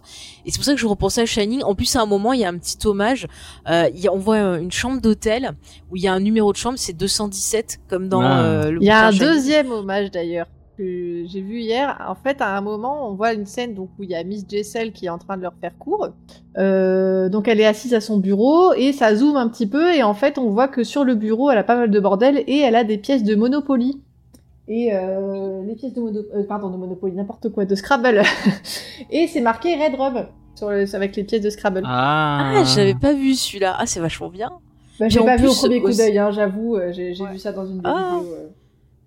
Ah, mais je suis sûre qu'il y a encore des trucs qu'on a loupés et qu'en revoyant. Ouais, euh, c'est vrai. Puis c'est pareil, notre héroïne, le fait que notre héro- héroïne elle s'appelle Danielle et que elle se fasse appeler Dani. C'est vrai, je sais, j'avais pas tilté Ah. ça. Parce que dans le En roman, plus, elle a euh, pas de elle nom, je voit crois. les Ouais, il me semble que c'est Miss Clayton euh, tout le temps. Ouais. Ouais. Mais là, je trouvais ça intéressant parce qu'en plus, c'est un personnage qui voit euh, les. Enfin, on voit plein qu'elle voit ses fantômes. Enfin, elle a une sorte de, de bah, elle envoie un dès le début. Ouais. Donc c'est vrai, tu vois, j'ai pensé Dany. C'est vrai que ah, j'avais, j'avais pas pensé à ça. C'est sûrement un clin d'œil, ouais. Ouais, ouais. Mais je, enfin, on sent que quand même, euh, Monsieur Flanagan, il doit bien aimer euh, Stephen King. Et Bah, Stephen King l'aime aussi. Alors pour comme rien. ça, moi. euh. Bah, il l'a fait parce que Stephen King, il a dit, moi, je te kiffe, mon gars. Viens, tu vas faire. euh, Et lui, il a dit ok. Et il a vu sa version et il a dit, je te kiffe encore plus. Tu vois. Bah. Après, c'est pour la promo. Hein. Moi, je vous traduis ça. J'étais pas dans leur conversation. Hein. Ouais, te- Stephen King, il, il, a, il, a, il a pour habitude de- de- d'aimer des trucs. enfin. Bah, quand on sait à Moi, quel je- moi, point il avait détesté le film, euh, le, le, le film de, de Shining, euh, bon, du coup, c'est Alors, Ah, oui. il avait dit, il avait dit sur condition, il a détesté, mais il a détesté l'adaptation, mais en tant que film, il disait qu'il avait aimé. Ouais. C'est juste que l'adaptation, ça lui plaisait pas. Mais moi, euh, je suis, je suis de son côté. hein. Moi, j'aime, j'aime. Enfin, j'avais lu. euh, Je me souviens que j'avais lu. euh, Bon, on est en train de digresser, mais j'avais lu Shining et vraiment euh, la lecture du bouquin, ça avait été une de mes. Je crois que c'est une de mes premières claques d'horreur où j'avais, j'avais pas pu lâcher le bouquin de toute la nuit. J'avais fait que lire, lire, lire, lire, lire, lire. Et vraiment, j'avais été, euh, j'avais été secoué par cette lecture. Mhm. C'est une de mes premières lectures vraiment euh, marquantes. Et euh, quand j'avais vu le film de, de Kubrick, eh ben, j'avais été déçu parce que c'était pas aussi, c'était, enfin, euh, Et il partait sur autre chose, sur ouais, euh, une bah, thérapie j'avais ouais, euh, j'avais pas retrouvé ce ce, ce Bah, cette je pense que c'est ce- extrêmement difficile aussi de de de de, tra- de traduire parce que c'est tellement sur les, les romans de Stephen King en même temps. Franchement, c'est un piège à, à adapter parce qu'il y a tellement de choses qui Mm. se passent dans la tête des personnages. C'est super dur, je pense, à, à retranscrire euh, à l'écran, quoi. Ouais, je suis. euh, Enfin bref, mais tu as raison. Nous digressons, nous digressons. Oui, oui. Euh, bah, du coup, voilà, on a parlé un peu de la réalisation de tout cet ensemble où que vous voyez, on a vraiment euh, aimé cette série. ouais, On vous la vraiment. conseille énormément. Mais je pense que maintenant, on va rentrer en partie spoiler parce qu'il y a plein de choses dont on a envie Je de pense que discuter. moi et c'est qu'il de faut, euh, 2020, c'est pour l'instant c'est ma série préférée euh, de 2020 facilement. Oui, dans ce que j'ai vu pour l'instant, oui, oui, oui, ça m'a fait du bien. Oui, moi aussi, ça m'a fait du bien. j'ai pas vu. Moi, l'année n'est pas été- encore terminée, alors je, je, je- pour l'instant, je, je dis pas encore euh, quelle est ma série préférée de l'année parce que je suis en train d'en regarder une qui est vraiment vraiment cool. Ah, c'est laquelle? Alors bien sûr, j'ai oublié le titre en français. C'est euh, la série de Netflix là sur les échecs. Euh, le- Ah, bah on l'a vu il y Ah, a pas Queen longtemps. Ouais. Ouais, voilà, là j'ai regardé deux épisodes hier soir et euh, vraiment, euh, je suis tombée dedans, euh, la tête la première, quoi. Trop bien. Eh ben on a on a tout maté, euh, on a bon on binge watché la, la série et vraiment j'ai adoré. Ouais. Faye a un peu moins aimé mais moi moi vraiment Anna Taylor Joy je la trouve euh, géniale. Non, mais j'ai raconté. On fera une émission dessus si tu Et veux. c'est un bouquin à la base je savais pas. Ouais, moi Ouais, non plus, j'ai vu ça, ouais. Et ben, c'est- si jamais vous faites une émission dessus, ben je veux bien venir. enfin, si vous Bah voulez de moi, bien sûr. euh, bah écoute, faut- faudrait que je lise le bouquin avant. Oui, Donc, pareil. euh, tu pourras le rajouter à ma liste. Oui, je vais le, je vais le ouais. commander pour nous deux. Voilà, Voilà. on va faire ça. Oui, je fais mes commandes en direct. C'est super. non, non, non, mais en tout cas, allez, on va se s'éclater un peu. On va partir euh, en partie spoiler. Donc, chers auditeurs, Ouais. si vous ne voulez pas savoir ce qui se passe, euh, éteignez maintenant. Je fais la marque là? Ouais. Donc voilà. En plus, je fais une marque pour que vous soyez bien prévenus parce qu'on a mis le chapitrage exprès. Ouais. À partir de maintenant vous pourrez euh, quand vous en avez enfin, vous avez pas envie d'écouter la zone spoiler, la zone sans spoiler, vous avez envie de sauter la aller directement en recommandation de fin, vous pouvez vous, pourrez. Euh, bah si vous avez pas envie Oui, de oui, faire si vous avez pas envie d'être spoilé, oui. excusez-moi. Donc voilà, vous avez droit au chapitrage. On remercie encore une, grandement euh, bah, tout ce que fait Big euh, Big Aston, Ouais. euh, qui nous permet, euh, bah, c'est lui aussi qui, qui nous permet de mettre les, euh, Les vidéos les sur vidéos YouTube. sur aussi, YouTube ouais. euh, facilement. Euh, vraiment, il fait du travail, un travail formidable. Si vous êtes podcasteur et que vous euh, que vous euh, vous connaissez pas ce que les outils qu'apporte Big Gaston, vraiment, allez allez-y, c'est vraiment génial. Donc Mm. Podchapter qui permet de, de chapitrer les podcasts et Ouais. YouPod qui est vraiment très bien. Et je crois qu'il fait d'autres trucs que j'ai pas encore eu, Ouais. eu le temps de jeter un coup d'œil. Mm, mm. Merci James. Euh, donc voilà, comme je vous le disais, la série ben, parle de pas mal de thématiques et euh, on va revenir en premier sur les fantômes qui sont quand même euh, Les un gros. symptômes. Hein? Les symptômes. Les fantômes, oui, on le saura que je disais fantômes quand j'étais petite. Moi, je disais, moi, j'aime bien les fantômes. Voilà. Déjà à l'époque. Oui, je me baladais avec mon manche disque en écoutant pour faire une chanson de Dorothée et je disais, j'aime bien les fantômes. Voilà. Et je chantais pour faire une chanson parce que je savais pas dire chanson. Voilà. T'es contente, James J'ai raconté ma vie. Allez. Donc, euh, les dire, fantômes. tout ça tu couperas au montage. Hein. Non, je m'en fous, vas-y, laisse-le, c'est ma légende. C'est la légende, la légende C'est- de ça va aider à, à forger ma secte. C'est mon projet pour 2021. Une secte qui aime les symptômes. voilà. Euh, donc, la série parle de pas mal de fantômes, et c'est des fantômes qui sont plutôt intéressants parce que ça va être des, c'est plutôt des souvenirs en fait. pour Ouais. certaines choses. Et euh, bah, chacun va apporter son lot de sentiments. Donc on va avoir des souvenirs qui vont apporter la culpabilité, comme ben je pense de suite, je pense qu'on peut parler d'elle de suite, le personnage de Miss Clayton qui euh, est hanté par le fantôme euh, donc de son fiancé qui, qui est mort. Cette fille, C'est- mais c'est- vraiment. pardon, ça va. J'avoue, franchement, la pauvre, elle est pas gâtée quand même. hein. C'est ça. C'est en fait, on a un personnage qui, euh, euh, voilà, avait un meilleur ami. Elle s'était fiancée à ce, ce meilleur ami qu'elle avait depuis l'enfance. Mais il y avait un petit souci, c'est que en fait, euh, Bah, elle n'osait pas lui dire qu'elle était homosexuelle. Et finalement, Bah, quand je pense elle que elle-même lui, à l'époque, elle était peut-être pas. Elle le- elle je était pas sûre, peut-être. ouais, ouais. Mais bon, elle sentait qu'il y avait un truc qui clochait. Ouais. Elle l'aimait, oui, comme ami, je pense, ou comme frère, peut-être. Mais je pense pas qu'elle l'aimait euh, d'amour. Et non. Et euh, ouais, tu es d'accord avec moi hein Ah bah oui, oui, je pense oui, juste oui, qu'elle oui. était dans une relation confortable euh, et puis et puis c'était sécurisant et puis et puis euh, et puis je pense aussi c'est la pression familiale. Tout le monde avait l'air de trouver que c'était Ouais. normal et que ça allait se passer comme ça et puis voilà, c'est juste qu'elle au bout d'un moment elle s'est aperçue qu'elle était pas heureuse quoi. C'est ça. Puis bon, après, elle avait une situation de famille qui était compliquée. Elle avait trouvé une deuxième famille avec euh, bah, la famille de son fiancé. Donc c'est vrai que bon, bah, elle osait pas trop décevoir les gens aussi. Mais il y a un moment où finalement, bon, bah, elle lui en parle parce qu'elle elle peut pas euh, ne pas être honnête envers lui-même et envers elle. mariage. Ouais, voilà. Ah, mais est-ce qu'ils étaient euh, ils étaient mariés non? Ou ils étaient juste fiancés non, non, plus. ils étaient juste fiancés Ah, ils étaient et fiancés, en ils fait, allaient se marier. ils Ah oui, allaient se marier et euh, bah, c'est pendant l'organisation du mariage qu'elle a compris qu'elle pouvait pas lui faire ça en fait. Ils sortent pas du, ils vont goûter des Ils gâteaux sont au de mariage. Non, non, pas du tout. Ils sont au restaurant en train de dîner Ah ouais. et elle lui, elle commence à lui expliquer ben, que ça va pas et tout. Et euh, lui lui dit ah mais si tu veux, on peut faire doucement, on peut faire un truc plus petit et tout. Et en fait, elle, elle, elle, elle essaye de lui faire comprendre ben, que ça va pas. Et après, on les retrouve dans la voiture où ils sont en train de se disputer. On voit qu'elle lui a dit quelque chose, mais nous on sait pas ce que c'est. Mais bon, on s'en doute. Enfin, moi, je Mhm. m'en doutais. Euh, et du coup, lui, il est sous le choc.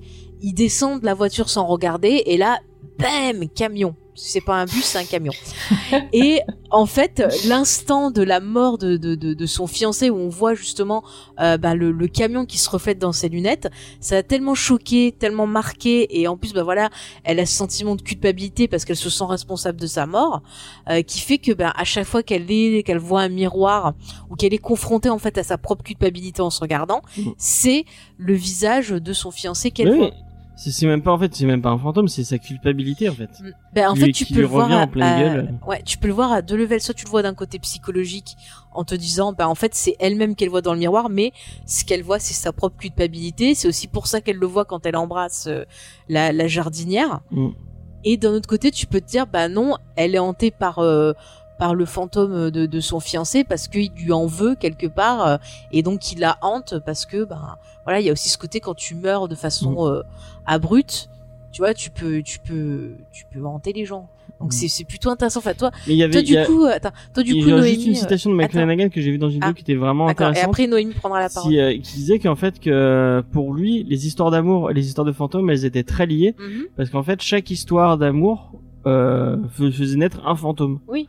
Et en fait euh, à chaque fois que tu vas aimer quelqu'un ça va créer un fantôme Mhm. et en fait bah si tu, une fois que tu l'auras tu l'auras tu si tu si tu n'es plus avec tu auras toujours ce fantôme enfin Bah- le fantôme de cette personne va toujours rester avec toi quoi Mm, Mais en fait, quand on fait une rupture, on passe souvent, on parle souvent de deuil de la personne, de Ouais, deuil bah ouais. d'une histoire. Donc euh, oui, c'est tout à fait juste, je trouve ce, ce qu'il dit. Hein. Euh, je sais pas ce qu'en pense Noémie. Oui, c'est vrai. non, c'est vrai, c'est vrai. C'est, c'est, je- je- finalement, c'est vraiment un vrai symbole de, euh, bah, de, de- de sa culpabilité à elle, quoi. C'est euh, de se dire que et qu'elle lui a, bou- elle a bousillé sa vie. Déjà. Enfin, je pense que c'est vraiment le, le, le côté en plus euh, terrible de, ils sont en train de, elle est en train de, déchirer sa vie à lui et en plus il meurt à ce moment-là. Enfin, c'est horrible, quoi. Il meurt dans, dans des, dans une colère énorme. Euh, c'est- terrible quoi. Je, je pense que c'est vraiment c'est un truc euh, dévastateur euh, et ça va la suivre longtemps longtemps longtemps quoi. Bah ouais, parce et puis qu'elle peut après il plus y a en plus il y a- y toute sa famille qui vient la voir qui l'a enfin euh, Ouais, qui vraiment la- comme une remonter veuve le moral. et pleurer et genre ah oui tu t'as perdu ton fiancé alors Et que oui, parce qu'en plus personne, ne- enfin c'est le seul, euh, c'est le seul, c'est le moment où elle a révélé sa vraie nature à elle et donc personne n'est au courant. Mm. Enfin elle, elle se dit personne ne sait que c'est moi qui l'ai tué en fait. C'est Ouais, ouais. ça. Et Ouais. du coup, Mm, et du coup, elle s'en veut. Et c'est vrai que le, le fait de mettre le, le, drap sur les miroirs, il y a aussi cette symbolique. C'est quelque chose qu'on fait euh, quand on fait le deuil d'une personne, Mhm. parce que c'est pour empêcher. Enfin, il y a une légende. Oui, c'est pour ouais. empêcher normalement l'esprit du défunt de d'être emprisonné euh, Dans dans, le le miroir, miroir. Tu vois, par exemple, il y avait un épisode de Supernatural qui reprenait cette. Mm. euh, Mais là, cette il y a bah, du, du coup, il a la symbolique des lunettes. Mm. En fait, il a été un peu en, en, emprisonné dans ses emprisonné lunettes. dans ses lunettes et le fait que sa mère, du coup, Mm. elle, enfin, elle, euh, du coup, elle a récupéré le corps. euh, la mère du défunt a récupéré le corps. Elle vient voir euh, Et elle lui, lui donne les en lunettes. lui- elle lui donne les lunettes en lui disant je, je peux pas les garder parce que, enfin, vraiment, ça. Oui, c'est bah, cet objet qui, qui, qui, qui représente le mort, quoi. C'est c'est comme un- Mm. une sorte de de- de- d'objet, enfin pas vaudou, mais bon, euh, c'est un objet hanté, quoi. Et c'est pour ça que finalement, il y a toute cette symbolique du fait de jeter dans le feu Ouais. euh, un objet, voilà, pour s'en débarrasser. Et c'est vrai que c'est ça aussi qui va aider le personnage à avancer et euh, bah, à s'ouvrir à, à une autre histoire d'amour euh, formidable. Encore une fois, je pense à une autre série. On, je- en Ouais. ce moment, je suis en train de regarder Leftover euh, Mm. euh, pour peut-être une future émission, qui sait. attention si on arrive à la faire. et bah, du coup, Leftover qui me comme de Damon Lindelof et euh, donc qui est créateur de, de Lost, enfin pas créateur, enfin si créateur. Si, il, de Lost, de- Abrams qui a créé, mais il est showrunner. Après, il va donner les Watchmen, clés. de Watchmen aussi, et donc quelqu'un qui a apparemment, euh, je pense que le let go, enfin le, le lâcher prise, Mm. est quelque chose de très important pour lui, ou enfin c'est quelque chose. Ah bah, tu le retrouves dans toutes ses œuvres, donc euh, oui. Et euh, Leftover parle, parle pratiquement que de ça. Euh, Enfin moi j'en ai. C'est une série sur ça. euh, c'est une série sur ça et vraiment là on est sur ça on est dans la, dans la même thématique quoi le, le let go il faut euh, il, faut se enfin j'arrive pas à le dire en, en que en anglais faut laisser lâcher prise. oui, il faut euh, lâcher prise quoi il y a vraiment euh, Mm. et euh, je pense que c'est quelque chose qui qui qu'il faut se dans la vie de tous les jours essayer peut-être de de, de... moi je sais que j'ai un peu de mal aussi à, à lâcher prise et et à essayer de se c'est c'est un message que Mm. nous envoie la fiction qu'il faudrait peut-être essayer d'un- de plus s'approprier Mais c'est, il y a pas longtemps. Mais je pense que c'est complètement ça. Non, mais c'est- Vas-y. pardon, c'est très intéressant ce que tu dis, je pense, parce qu'en plus, ça a exprimé à, c'est exprimé à plein de, plein de niveaux, en fait, plein de personnages. Parce que finalement, on en parlera plus tard, mais le fantôme euh, de Viola aussi, c'est ça, c'est qu'elle ne lâche pas prise, en fait. Elle, elle lâche pas prise Ouais. sur, euh, sur ça. euh, Enfin, ils, ils ont tous, ils, ils lâchent pas prise, et je pense que c'est un message aussi important. C'est vrai. En t'écoutant le dire, je me suis rendu compte que c'était important dans, ce- dans cette saison-là. Ouais. Ouais, mais après, je, je repensais à ce que disait Albert Dupontel, et qui est très vrai, c'est un truc que je pense aussi, c'est que souvent la fiction nous aide à comprendre ben, la société, à comprendre les autres aussi. Et je trouve que c'était une parole très très juste. Et euh, bah ouais, euh, quand on parle de lâcher prise et tout, c'est vrai que moi, c'est des par la fiction que ça m'a aidé euh, à travailler ce sentiment-là. Et euh, on voit très bien que quand on le fait pas, bah ça va pas du tout. Rien que l'exemple à côté ben, de, du fantôme de l'ancienne euh, l'ancienne nounou enfin Ouais. l'histoire de l'ancienne nounou et de son mec quand son mec il, il est fantôme enfin ils arrivent pas à se lâcher alors que bah il est toxique pour elle et même quand il est euh, fantôme qu'elle le voit toujours elle n'arrive pas à le lâcher au point où bah ça va être fatal pour elle et c'est c'est quand même euh, c'est quand même intéressant aussi d'avoir ça en parallèle j'aime Moi, il y a un des trucs les plus, un, un des trucs les plus intéressants qui arrive en, en plus euh, en fin de saison. Euh, et euh, et c'est même, enfin, c'est pas un fantôme en fait, c'est un démon intérieur puisque c'est le, le, le, le fantôme, le double euh, du Lord, enfin de, merde, comment il s'appelle, euh, le double ah, Ah oui, oui, oui, enfin, ouais. de l'oncle. d'Henry Ouais. euh, James De- de- James, Oui, Oui, oui, Henry. Thomas qui euh, donc en fait qui euh, qui qui, qui voit une un double de lui-même qui Mhm. représente un peu toutes ces euh, Bah, c'est sa culpabilité pareil c'est sa culpabilité parce que le fait qu'il il, il est couché avec euh, et en fait j'ai l'impression qu'il il voit une espèce de enfin c'est même pas un fantôme c'est un démon intérieur Bah, c'est un peu une tout- maladie. euh, là, je mettrais plus dans la thématique de la maladie, Ouais. mais plus tu vois la maladie mentale, parce que c'est quelque chose qui est pas mal abordé aussi mais dans la série avec prise les enfants. il, il arrive pas à lâcher Mm. il lâchera il arrive pas à lâcher cette culpabilité il arrive Ouais, pas à se démordre et le fait qu'il veut il veuille pas avoir les enfants parce que pour euh, bah s'il voit Flora parce qu'on on va Mm. comprendre que Flora est sa fille Ouais. euh, au Bah, final c'est aussi parce qu'il veut respecter ce que a dit son frère. Il a dit t'as plus le droit de venir à la maison. ouais Donc, Bah, je pense aussi qu'il n'arrive pas à de faire ça, le deuil de, de, de, de la mère des enfants, donc il était profondément Ouais. amoureux, je pense. C'était pas juste, euh, il couchait Oui, pas juste avec elle, je pense qu'il était profondément Mais même amoureux. elle- que- Même elle, elle l'aimait en fait. Mm. Il s'aimait, mais euh, au lieu de prendre nos responsabilités de se mettre ensemble, bah voilà. En fait, lui, il se rend coupable. Ce qui me tue, c'est qu'il se rend coupable, alors que bah, dans une histoire, on est deux, on n'est pas un. Donc euh, elle aussi, elle était, enfin, Mm, mm. Et du coup, j'avais une question euh, par Oui, rapport à, James. à, à- au trou, peut-être plus au trou d'écrou. Mm. Euh, et par rapport, enfin, du coup, quel est le, le, le... enfin, du coup, c'est encore plus spoiler pour les gens qui, parce que je, je le lirai, je pense que je le lirai, mais pas, pas tout de suite. Alors, tiens d'ailleurs, ça me fait penser, il faut que je me rachète une édition parce que mon édition, elle était tellement usée que ça s'est pété.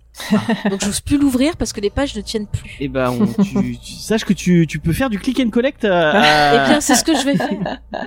je vous jure, c'est pas fait exprès. Ne prenez pas ma charge. Mais le pire, c'est qu'on le fait à toutes les émissions, quoi. Mais c'est, enfin, le pire. C'est pas vraiment le pire. Mais... C'est pas le pire, c'est le meilleur.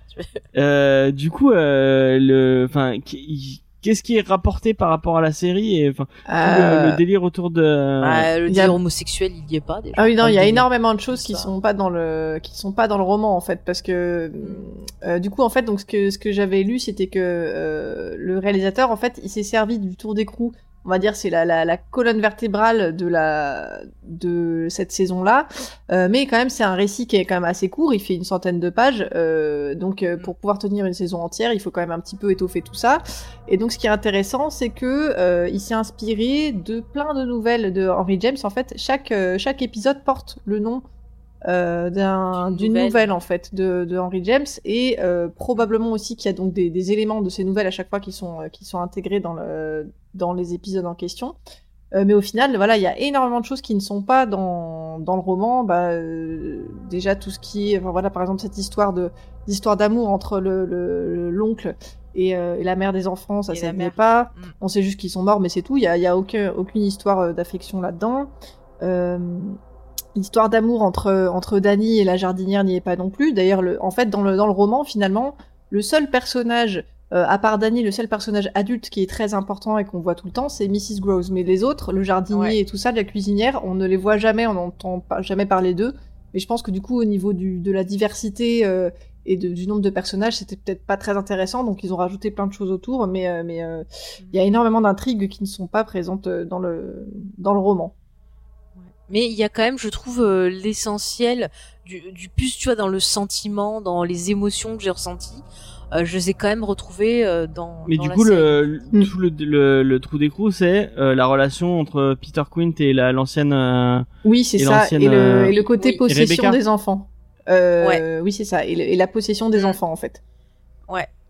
Et donc c'est Rebecca et euh, donc Peter qui euh, qui possède qui possède euh, Miles et. euh, En fait, j'ai trouvé Oui, que dans dans le roman, c'était, c'était, moi, j'avais pas vraiment compris ça au début. J'avais pas compris que c'était une histoire de possession. Enfin, j'ai- j'ai compris- j'avais compris, mais à demi mot. En fait, j'ai trouvé, j'ai trouvé que c'était euh, explicité de manière très, très, euh, très concrète Mm. dans la, dans la série. Euh, dans le livre, c'est plus subtil. On sent bien qu'il y a un truc pas net et qu'il y a ces apparitions et qu'ils essayent de récupérer les enfants. Euh, mais on sait pas vraiment quel est leur but. Pourquoi est-ce qu'ils essayent de récupérer les enfants? Est-ce que c'est parce qu'ils les aiment?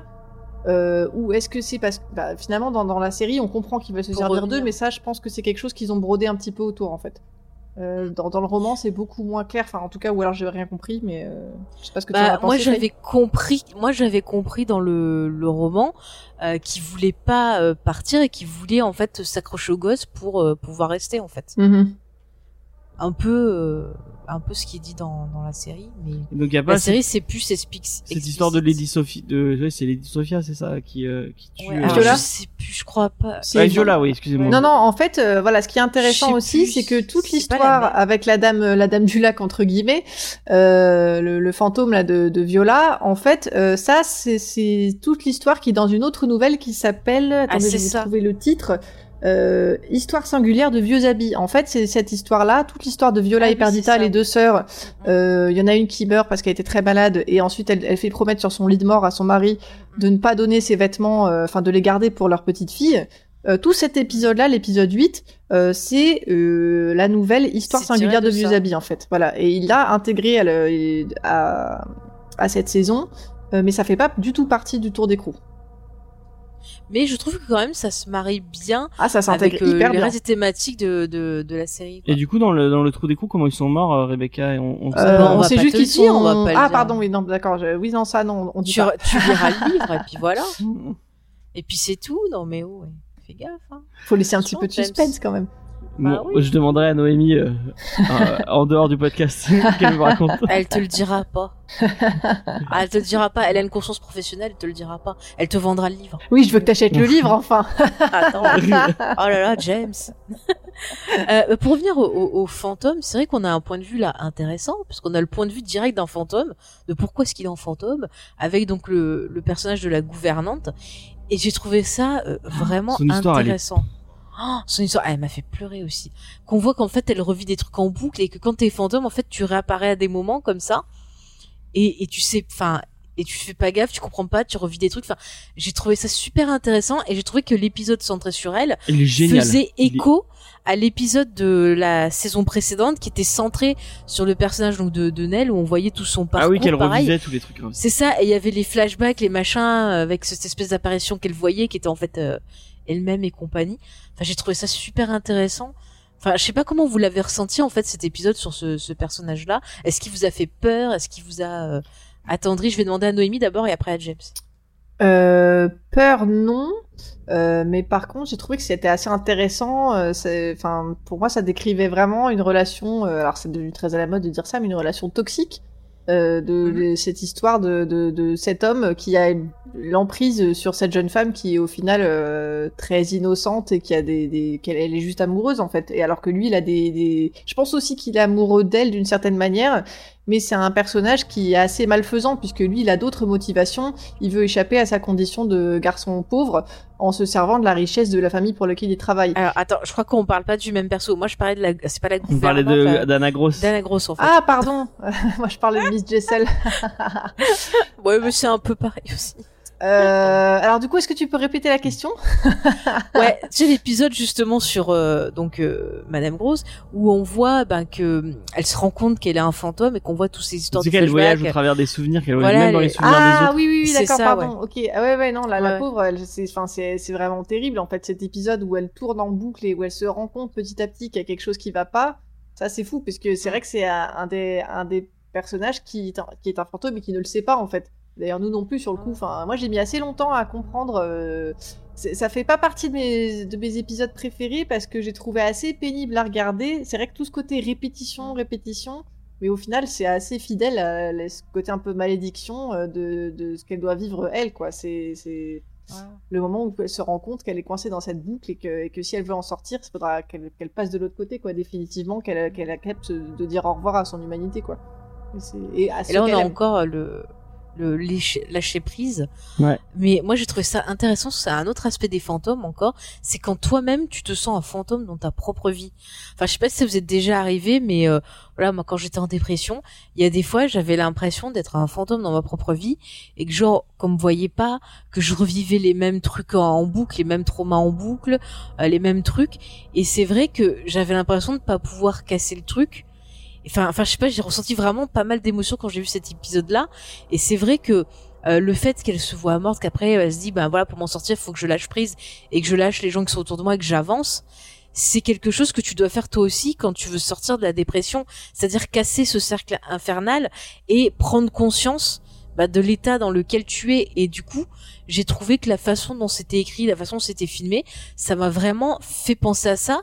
Et du coup, encore une fois, on peut avoir bah, voilà le côté paranormal avec euh, bah, le, le le fantôme dont la mort a été tellement violente qu'elle s'en est pas aperçue.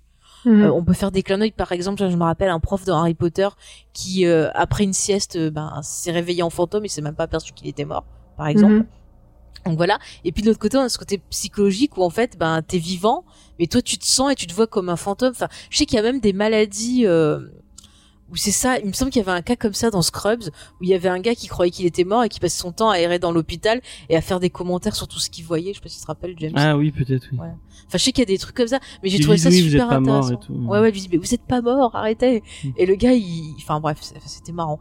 Et euh, non, mais j'ai trouvé que l'épisode justement sur elle, j'avais trouvé ça super, euh, parce qu'il y avait vraiment deux sens de lecture. J'ai trouvé ça tellement intéressant. Mais James je trouve que entre ah, donc entre Anna et Peter, il y a vraiment deux faces d'une, enfin les deux deux deux façons différentes de voir le fantôme où on voit Peter qui est complètement euh, on, en parlera après, mais qui est Donc- omnibulé par le pouvoir et par le et par lui-même quoi. Vraiment, Mm. euh, il- et du coup qui meurt, mais qui ne peut qui peut pas lâcher prise parce que Après, il a plus une rage aussi parce qu'on voit qu'il veut sortir de son milieu social, mais on voit aussi que c'est lié à sa famille où c'était compliqué. ouais ouais, Et il a une rage, l'envie de très- dire. euh, qui en ouais, qu'il a envie de sortir de, de, ce- de ce milieu et de Mm. Et qu'il a envie de, de, de, plus être ce, ce, ce, ce petit garçon euh, de working class un peu un peu ouvrier un peu je pense que du coup le, le, le coup Ouais, il du- veut du pouvoir en fait. hein. il ouais il va il- et enfin on- quand tu disais tout à l'heure que quand tu, t'es trompé de, euh, de Noémie tout à l'heure elle, elle elle parlait de la relation entre euh, Peter et, et Rebecca et Ouais. moi je pense que il est pas amoureux de Rebecca du tout hein. il est il est amoureux de ce qu'elle dégage et euh, Mm. et du fait que enfin, je, je sais pas si vous, vous le voyez mais en fait il- dès le départ on voit que tout le monde trouve Rebecca géniale et tout et que tous les autres personnages la trouvent euh, oh elle est intelligente elle elle, elle est capable Ouais, de faire et c'est ça et c'est, c'est, et c'est- je pense qu'il est amoureux de ça, du fait que tout le monde la trouve si euh, géniale et, et, et il voudrait que les gens le, le voient comme ça et que. Et, Oui, et puis euh, en plus elle est qu'il très éduquée. Enfin, euh, elle finalement tout ce qui l'empêche de réussir, c'est le fait que c'est une femme en fait. Ouais. Ouais. Et euh, et donc Anna, dès le début, dès le début, on voit, moi j'ai eu l'impression qu'elle vivait plus. Elle vivait plus pour elle, elle vivait pour les gens autour d'elle Mm. et euh, elle vivait pour euh, bah, aider le manoir, aider les enfants et tout. Bah, Et en fait, elle, elle vivait au départ pour son mari, et quand son mari l'a quittée, Ouais. elle vivait pour le manoir. Ouais. Et je pense que quand elle est morte, elle, elle, il a fallu qu'elle, enfin, qu'elle, du coup, qu'elle lâche les gens autour d'elle. C'était pas son humanité à elle qui était, qui était importante, et c'est pour ça qu'elle revient dans les souvenirs des autres et des, des trucs. C'est Mm. parce qu'elle est, elle est tellement dans le don d'elle-même que elle, elle pouvait pas se rendre, se rendre compte qu'elle était morte. Bah, elle, était, elle, était, elle, de- elle devait se donner encore aux gens. Elle, Bah, Elle, c'est ça qui euh, est tragique, je trouve, dans sa mort. En Ouais. plus, c'est que c'est au moment où elle acceptait enfin de penser un petit peu à elle, elle commençait à ouvrir la porte de peut-être partir euh, en France avec avec euh, le cuisinier, et que Mm. paf, euh, son destin la rattrape. Et c'est ça qui, est- c'est, c'est, je trouve, c'est un des personnages les plus dramatiques, je trouve, de la série, parce que Mm. non seulement elle est vraiment, euh, elle, est- c'est que de la bonté, ce personnage. Elle a rien de, elle a rien de méchant en elle. Elle est vraiment, euh, on peut que l'aimer. Elle a une aura euh, de gentillesse incroyable et la pauvre, vraiment, c'est moi c'est ça que j'ai trouvé euh, insupportable Elle, à, voir, à penser, c'est que voilà le seul moment où enfin elle se dit allez, je vais penser à moi, je vais vivre une histoire d'amour, je vais être enfin heureuse. Et ben bam, il y a un petit con qui la jette dans un puits quoi. Ouais, ouais. Mais en plus, tout ça, ça arrive. Pourquoi? Parce qu'elle empêche ce personnage malsain euh, de Peter euh, d'accomplir ce qu'il veut faire. Ouais. Parce qu'elle commence à avoir des doutes et tout ça, là, comme il en fantôme. Puis elle, dès le début, elle avait senti que ce gars, il était pas Ouais, bien. ouais, Elle avait essayé d'avertir la, la fille. Je pense que c'est parce que elle-même, elle était dans une relation toxique Mhm. et qu'elle a reconnu les signes et qu'elle voulait euh, justement Mhm. avertir Mhm. la, la, la jeune euh, Rebecca. Rebecca. Et c'est, enfin, c'est super triste. Mais pour en revenir à ce personnage-là, c'est clair qu'il est, il est mauvais. Mm. Il est vraiment. euh, Après, je sais Et attends, pas pour si finir, sur pour- le, le- bah, après on passera sur aussi, enfin si tu es sur Peter, mais Mm. euh, pour finir sur Anna, vraiment, Ouais. moi les les, euh, tu parlais de, de- du problème de répétition. Moi, le fait qu'elle revienne à chaque fois avec son cet entretien avec Owen, ce, ce moment de C'est elle, encore plus triste. c'est c'est tellement beau. Enfin, de- elle, Parce qu'elle a eu le coup de foudre à elle a ce eu le coup de foot pour ce pour ce mec. Elle, elle d'un Mhm. coup, elle, s'est- elle, elle a elle a trouvé quelqu'un de doux, de gentil, qui avec qui elle, elle aimerait et et C'est la ben, moustache, James. oui, la moustache, et c'est très belle moustache, si bien lustrée. Mais euh, moi, je comprends vraiment qu'il y ait ce, ce lien. Et en plus, tous les moments où on les voit interagir tous les deux, euh, Ah, tout le reste, on sent, on sent bah, qu'ils s'aiment et qu'il y a un truc et que et, euh, et qu'on voit, bah, quand toi tu comprends qu'en fait elle est en train de répéter qu'elle est, qu'elle est morte, ah, c'est tellement tragique, c'est tellement, Ah. euh, enfin, il est moi, euh, moi vraiment cet épisode, je l'ai trouvé euh, magnif- enfin magnifiquement réalisé. Mm. Et, Et quand tu te dis, oh mon dieu, le pauvre, quand il va comprendre. ouais, Oh, oh là là là là. ouais, et puis quand il comprend que Oh là là là là là. Oh là là là là. Et il faudra qu'on parle, euh, je, je, je pense pêle-mêle, mais parlera il- de la il- fin. Il, faut absolument qu'on parle euh, du fait euh, du fantôme, euh, du fantôme de la Dame du Lac, là, le, le- la symbolique de Ah perdre oui, le oui, visage je- et tout ça, c'est extrêmement intéressant. Ah, ah bah, oui, c'est génial, Eh ben, il est écoutez, génial. On, c'est on va en génial. par- on va en parler. Euh, juste, euh, je finis donc. On avait Peter abordé Peter. Moi, je, je, je pense qu'au début, c'est clair. Il voulait se servir d'elle. Euh, sûrement peut-être pour piquer des trucs et se barrer ou voilà ou s'amuser. Mais je, je pense qu'à un moment donné, euh, peut-être il est tombé amoureux d'elle, mais je pense qu'il est tombé amoureux d'elle une fois qu'il l'a tuée. Parce Bah, que je pense que c'est à ce moment-là. son unique compagne dans la mort en fait. C'était il s'est raccroché à ça parce que juste parce qu'il voulait pas ça. être tout seul en fait. C'est ça, et je pense qu'il a peut-être pris conscience à ce moment-là que, oups, il avait Ouais. fait une bêtise euh, en la tuant. Mm. Parce Et que ce- c'est horrible. Parce qu'en fait, il continue à l'utiliser parce qu'il voulait renaître au travers euh, d'elle, en fait. Ouais. quoi. C'est- Ouais, ouais. C'est c'est Et dingue. puis ce truc de c'est toi, c'est nous, c'est c'est toi. C'est toi, c'est moi, c'est nous. C'est c'est- C'est vraiment. ah, c'est l'engagement, ça. Ouais. Mais bon, c'est c'est c'est toxique aussi. C'est pareil, se perdre dans l'autre, c'est pas très bon non plus. Parce Bah, que Rebecca, c'est ça, elle se perd se dans perd Peter. quoi. Mais quand tu te perds dans l'autre, c'est pas bon. Il faut que tu gardes ta personnalité, que tu puisses euh, avoir tes jardins secrets, sinon ça part forcément euh, en sucette. Et euh, quand comme ça tu te perds dans une personne et qu'en plus le gars il te fait des réflexions, des machins, c'est sûr, c'est alerte toxique. Mais c'est euh, marrant qu'elle, enfin, on, on sent, enfin, après, je, je peut-être je suis dans le jugement, mais euh, on sent qu'elle est intelligente, qu'elle est, qu'elle est, qu'elle est, qu'elle est, qu'elle Ouais, apporte, mais enfin. il l'a parce qu'il la flatte au début, ça se voit. Au début, il la flatte, il, il met en avant bah, sa beauté, son intelligence et machin. Et une fois qu'il est avec elle, qu'est-ce qu'il fait? Paf, il lui balance bah, le cas classique du, du toxique, euh, du pervers narcissique. Il lui balance des trucs pour la rabaisser. Il lui fait des crises de jalousie pour rien. Euh, c'est n'importe quoi. Enfin, Mm. Ouais, moi, moi, je, moi, je me suis, je me suis dit, mais, mais pourquoi elle voit pas qu'il est, qu'il est toxique dès le Mais début parce euh que quand tu, tu te fais avoir comme ça, bah c'est dur. euh. Ouais. Il faut l'avoir peut-être vécu soi-même, Ouais, d'avoir eu une personne toxique autour de soi pour s'en rendre compte. euh, c'est peut-être. Oui, et puis je pense aussi comme- le côté huis Ouais. clos, ils sont tous livrés à eux-mêmes. Il y a, pas beaucoup de, de personnes sur lesquelles se concentrer et, euh, et Ah, il y a à que part le les cuisinier. enfants, euh, voilà quoi. C'est que le cuisinier. Bah dis donc, le cuisinier, il avait.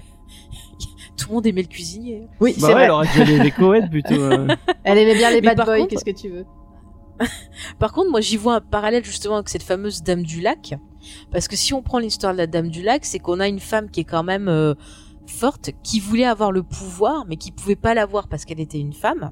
Donc elle s'est arrangée pour euh, trouver euh, un mari qui lui permette de garder le, le pouvoir Mhm. en quelque sorte. Mhm. Donc ça rappelle pas mal un peu Peter, je trouve. Il y a des parallèles.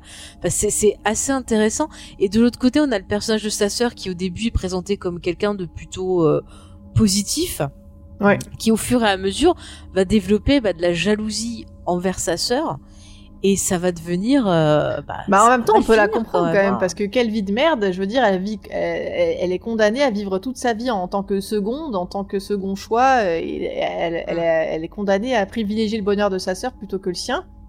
C'est pas facile Ouais. quand même. Surtout qu'en plus, c'est un peu dégueulasse parce qu'au début, le mari s'intéresse à elle et l'autre, elle a fait exprès de revenir pour l'éblouir et tout ça et qu'il laisse tomber ça. la sœur. Donc elle lui a volé. C'est quand même. euh, C'est ça. Moi, je peux quand même quand même- comprendre. euh, Enfin bon, je, je dirais Oui. pas que je l'aurais tué aussi, hein, mais bon, c'est c'est- on peut comprendre qu'elle a une Bah- certaine rage envers sa sœur. quoi. Mm. Après, je peux comprendre que c'est vachement dur. C'est-à-dire qu'on a un personnage, bon, qui est un peu, qui est pas très sympathique, mais euh, qui développe une maladie, qui s'accroche à, à la vie, qui souffre. Ouais, elle aussi, elle lâche pas méchant. prise. Hein. ah voilà, elle lâche pas de prise. Mais là, j'ai trouvé cet épisode intéressant. Ça nous permettra après de bifurquer sur le thème de traitement de la maladie aussi. Euh, c'est que ça nous montre en fait les deux côtés et du coup, tu comprends d'un côté celle qui est malade, qui voit que ben elle perd sa vie, elle devient déjà un fantôme parce qu'elle voit bah, que son mari s'occupe de la petite, la petite elle traîne avec euh, sa tante, ils font leur vie de famille, elle elle est de son côté, elle peut même pas s'approcher euh, de son enfant.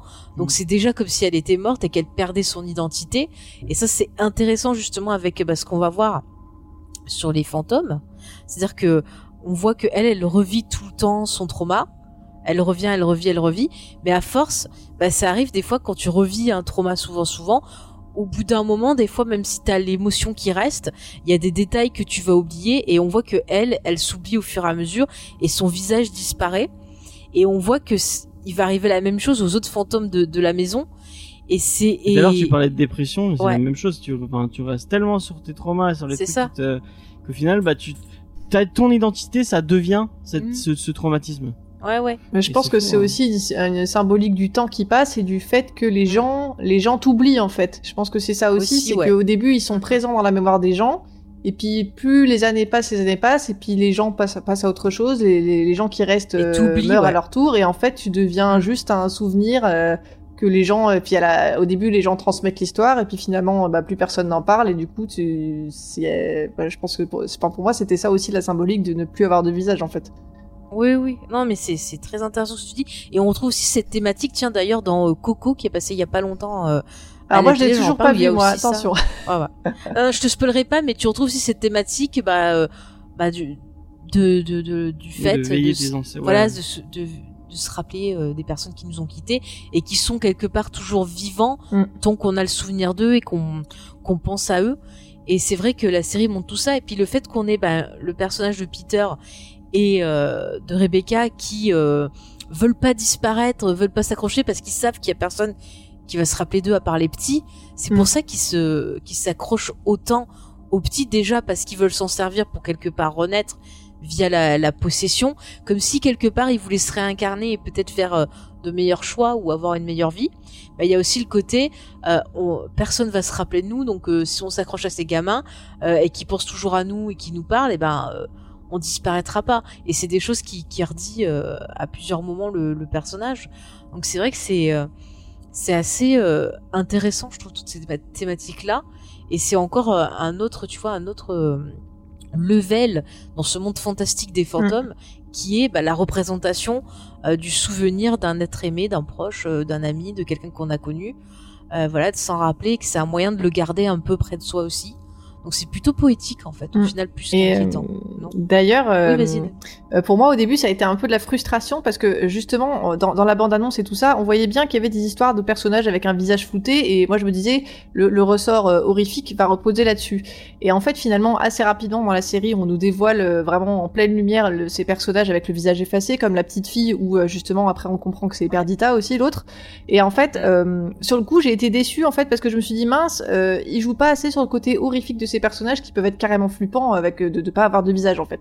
Et c'est ça fait Ouais. partie aussi pour moi du fait que j'ai réussi à apprendre à aimer ce truc-là, c'est après avoir la symbolique de c'est pas juste un ressort horrifique de oh mon dieu c'est horrible ce personnage a pas de visage, c'est ce que ça voulait dire en fait. Euh, Mm. Le fait de plus avoir de visage, et c'était là que ça devenait vraiment intéressant finalement. Euh, j'ai trouvé Ouais. que c'était que c'était bien fait. Et il y a tout le côté Ouais, aussi. euh, Pardon, vas-y, vas-y. Non mais vas-y, je disais que je te rejoignais. Et, et je trouve aussi tout le côté de la, maison de poupées, avec ces petites poupées là qui sont placées. Ça, par contre, c'est très inquiétant. Je trouve que ça met vraiment une ambiance très spéciale. Euh, le, le côté au début de cette poupée qu'elle met sous le, sous le meuble et tout ça, et on se dit mais qu'est-ce que qu'est-ce que c'est Euh, On sent vraiment qu'il y a un truc pas net. Et ça, j'ai trouvé euh, Mm. que c'était vraiment intéressant et que ça, ça mettait une ambiance euh, bien flippante euh, dans, dans la série. Ouais, moi je Mm. pensais au croque-mitaine un peu. Bah, elle est sous le meuble parce qu'elle est dans le lac en fait. Ouais, voilà. C'est ça, mais tu sais aussi le fait qu'elle regarde la que qu'elle qu'elle place les poupées dans la maison et Mm. qu'elle s'aperçoit par exemple que Dani est allée se promener dehors parce qu'elle l'a vu bouger. Enfin, tu vois, c'est je trouve c'est- ça c'est un. C'est le petit. C'est pas elle hein, qui. Mais en fait, c'est le petit, c'est le petit sans visage qui fait bouger les poupées pour avertir la petite parce que ils sont devenus amis. Rappelez-vous, la première fois qu'elle l'a vu, Ah. Il y a son euh, oncle slash euh, père et mère qui lui a dit euh, deviens un ami avec lui et en fait elle lui a donné un visage à un moment. Il Ouais. avait pas de visage, elle a pris un. Ah un oui, c'est vrai, j'avais Oui, donne. Et en fait, le petit, c'est lui qui lui Et avertit c'est à lui chaque qui bouge fois. les poupées. Et ouais. c'est pour ça qu'à un moment, elle regarde les poupées et qu'elle dit à pas Clayton de pas sortir. Voilà, t'as un nouveau, un nouveau euh, sens Ouais. de lecture. On le voit à un moment, il, c'est lui- on le voit dans, Mm. c'est lui qui. euh, qui Ouais, bouge les- qui met les poupées, ouais. Ouais, et c'est pour, ça qu'à un moment, elle peut dire à Miss Clayton, non, bougez pas, bougez pas. Et la euh, première fois qu'on le voit, je sais Ouais. pas si, t'as- si si vous aviez remarqué à un moment, euh, on, on, il nous montre le- la première fois qu'on voit la maison de poupée, il nous montre vraiment la poupée et en fait, si on regarde bien, tous les endroits où, ils- où sont placés les, euh, les trucs, c'est vraiment des endroits parce qu'il y a un moment où euh, euh, le- le- l'espèce de médecin de, de euh, Ouais. qui, qui, qui, Ouais, qui erre qui dans la avec, baraque. son truc, euh, son masque anti euh, anti euh, de la peste. là. Peste. anti-peste, ouais, euh, il le place dans le il, est, il est placé dans le dans la salle de bain qui est juste derrière. Mhm. Et en fait, la caméra bouge à ce moment-là Ouais, et on, et on le voit dans le miroir de la salle de bain. vrai, euh, C'est vrai. Donc vraiment, les, les, les endroits où sont placés les trucs sont vraiment les endroits. euh, Mhm. Et je crois que Peter est dans la chambre derrière euh, Ouais. derrière euh, le petit derrière, derrière Miles. Donc vraiment. Euh, Mais les miroirs, tu vois, ça va être les révélateurs de vérité. Ça va être quelque part ce que nos yeux humains peuvent pas voir. Le miroir va nous le révéler parce qu'on peut pas, par exemple, te regarder en face, sauf certains cas, comme ben voilà la, la nounou, les gosses. euh, ouais, qui, Danny qui peut pas, ouais, regarder les- Après, on sait que les enfants, ils sont très sensibles euh, aux fantômes, donc c'est normal qu'ils les voient. Après, moi, je pense que pour le cas de de, de Dani, c'est parce qu'elle a assisté à la mort de son euh, de son fiancé que ça a tellement choqué que je pense que ça a dû euh, lui ouvrir le troisième œil. Est-ce que vous les avez, vous avez pas trouvé tous les adultes un peu laxistes avec ces gamins qui sont. Mais grave. si on suit le, leur, leur, leur euh, principe, ils partent tous les soirs dans la, dans la boue pour revenir faire des traces de, de, de bas. Moi, ça, fait- ça fait un moment que je les aurais enfermés dans leur chambre. en disant, Euh, Super Nanny, elle conneries. arrivée, euh, elle aurait fait un tableau. Tu suis les règles, tu ne vas pas marcher dans la boue pour en mettre partout. Bah clairement, euh, je pense que Dani, nourrice. elle est un peu dépassée, la pauvre. Hein, souvent, enfin franchement, la, la plupart du Ouais. temps, elle est complètement dépassée cette euh, cette pauvre Dani. Elle est, elle est au, Bah, en proie à ses propres démons et du coup, elle est un peu c'est victime ça. de tout ça, quoi. Bah, après, elle essaye de leur donner des punitions, mais Ah oui, derrière, il y a ce les autres qui sont là. hein. Oh, mais ils sont trop mignons, ces enfants. Oh. Quand ils l'enferment là dans la, Ah ouais, ça c'est très stressant. Ça, c'est, ça, c'est dégueulasse. Parce que quand on a des- de l'agoraphobie, des trucs comme ça, ou qu'on est claustro, euh, quand on te fait des coups comme ça, c'est pas très gentil. ouais, mais s'ils l'avaient pas enfermée, elle aurait été chopée par la. Mais je pense que c'est pour ça qu'ils l'ont enfermée dedans. Mais elle Mais le oui, sait oui, pas. c'est sûr. nous, Mais alors elle, elle pète un câble, quoi. Bah ouais. Non, mais c'est un truc de malade. Surtout qu'il y a un miroir, elle avait pas vu qu'il y avait un miroir. euh, et oui, et, oui, dans- et du coup, elle a eu peur parce qu'elle était enfermée avec sa, avec sa avec sa culpabilité. ouais. Il fallait vite le cacher et tout. Non, mais c'est super intéressant. Vous voyez, vous voyez, chers auditeurs, les fantômes, ça sert pas qu'à faire peur. On peut se faire peur avec des choses de la vie de tous les jours. Moi, j'ai peur quand je remplis des papiers. C'est pas des fantômes. Peut-être qu'il y a des fantômes papiers qui me suivent. On sait pas. hein. Et sur un truc un peu plus, euh, un peu plus joyeux. Oui, euh, avant qu'on bien reparte dans quelque euh, chose de triste. la vie de Noémie euh, de cette, cette si belle relation entre Jamie et. euh, Mais on va en parler après de Ah, ça dans bon. la partie de l'amour. Oh. Mais il Alors c'est quoi tout, la prochaine bien. partie du coup? Alors c'est c'est pas c'est pas joyeux, c'est la maladie. Je voulais en parler. En même temps, je crois qu'il Parce faut que accepter y a- que là, on va rien parler de joyeux. Hein. C'est quand même un truc qui, Ah, qui oui, respire pas la joie, quoi. on garde un peu de joie pour la fin. Non mais moi ce que j'ai trouvé intéressant, c'est euh, De la joie, de la joie. oui merci James. Euh, donc moi ce que j'ai trouvé intéressant aussi, c'est que la série, alors autant la première saison ça parlait vraiment du deuil et de faire son acceptation. Là ça parle de la maladie, donc de différents types de maladies. On va avoir des maladies bah voilà euh, mentales avec euh, bah, les enfants qui euh, sont un peu en choc. post-traumatique après ce qui arrivait à leurs parents avec la nounou et compagnie qui sont en recherche d'affection. On a Miles qui a des problèmes un peu plus euh, euh, compliqués, euh, il tue des oiseaux. euh. et là ne me dites pas que c'est le mec qui a tué le- l'oiseau, c'est pas possible, ils peuvent pas sortir du euh, du Mais manoir. ouais, c'est vrai. mais Donc, je, je sais pas.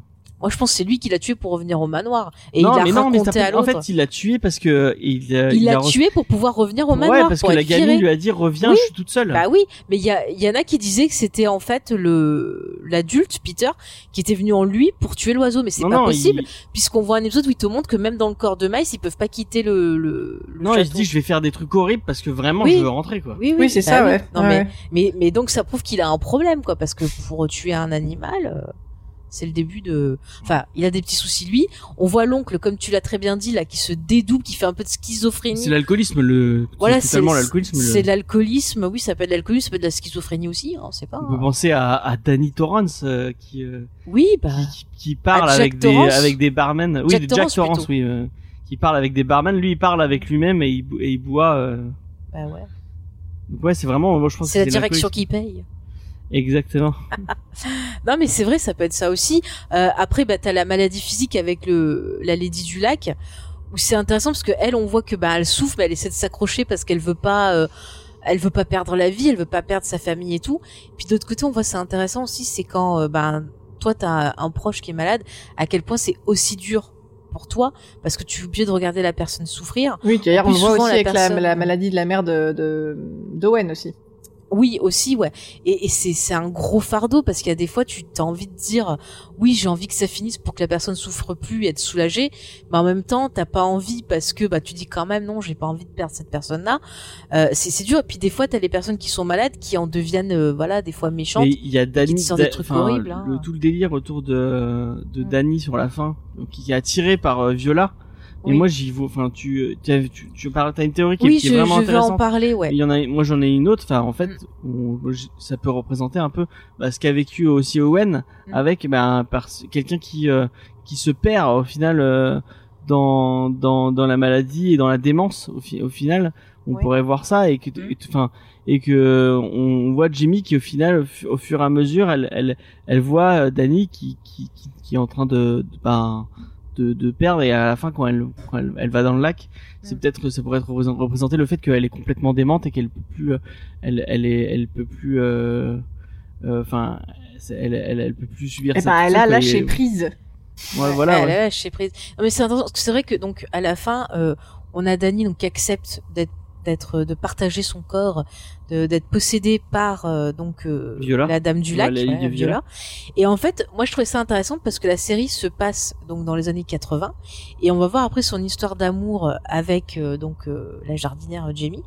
Et donc c'est une histoire homosexuelle qui se place dans ce temps-là et c'est quand même un temps où on a découvert le sida, où euh, voilà bon après il y a eu plein d'avancées. Euh, on voit à un moment elles pouvaient pas se marier, puis sur la fin elles arrivent quand même à pouvoir faire des des documents pour pouvoir s'unir et tout. Donc on voit toute l'évolution euh, de la société sur l'homosexualité. Et en fait, il y a souvent euh, le personnage va parler donc de Viola qui est en elle, et elle en parle comme il m'a dit, elle en parle comme euh, un, un prédateur qui euh, qui, qui, qui se rapproche d'elle de un plus jour, en ouais. plus, qui va se réveiller un jour et tout.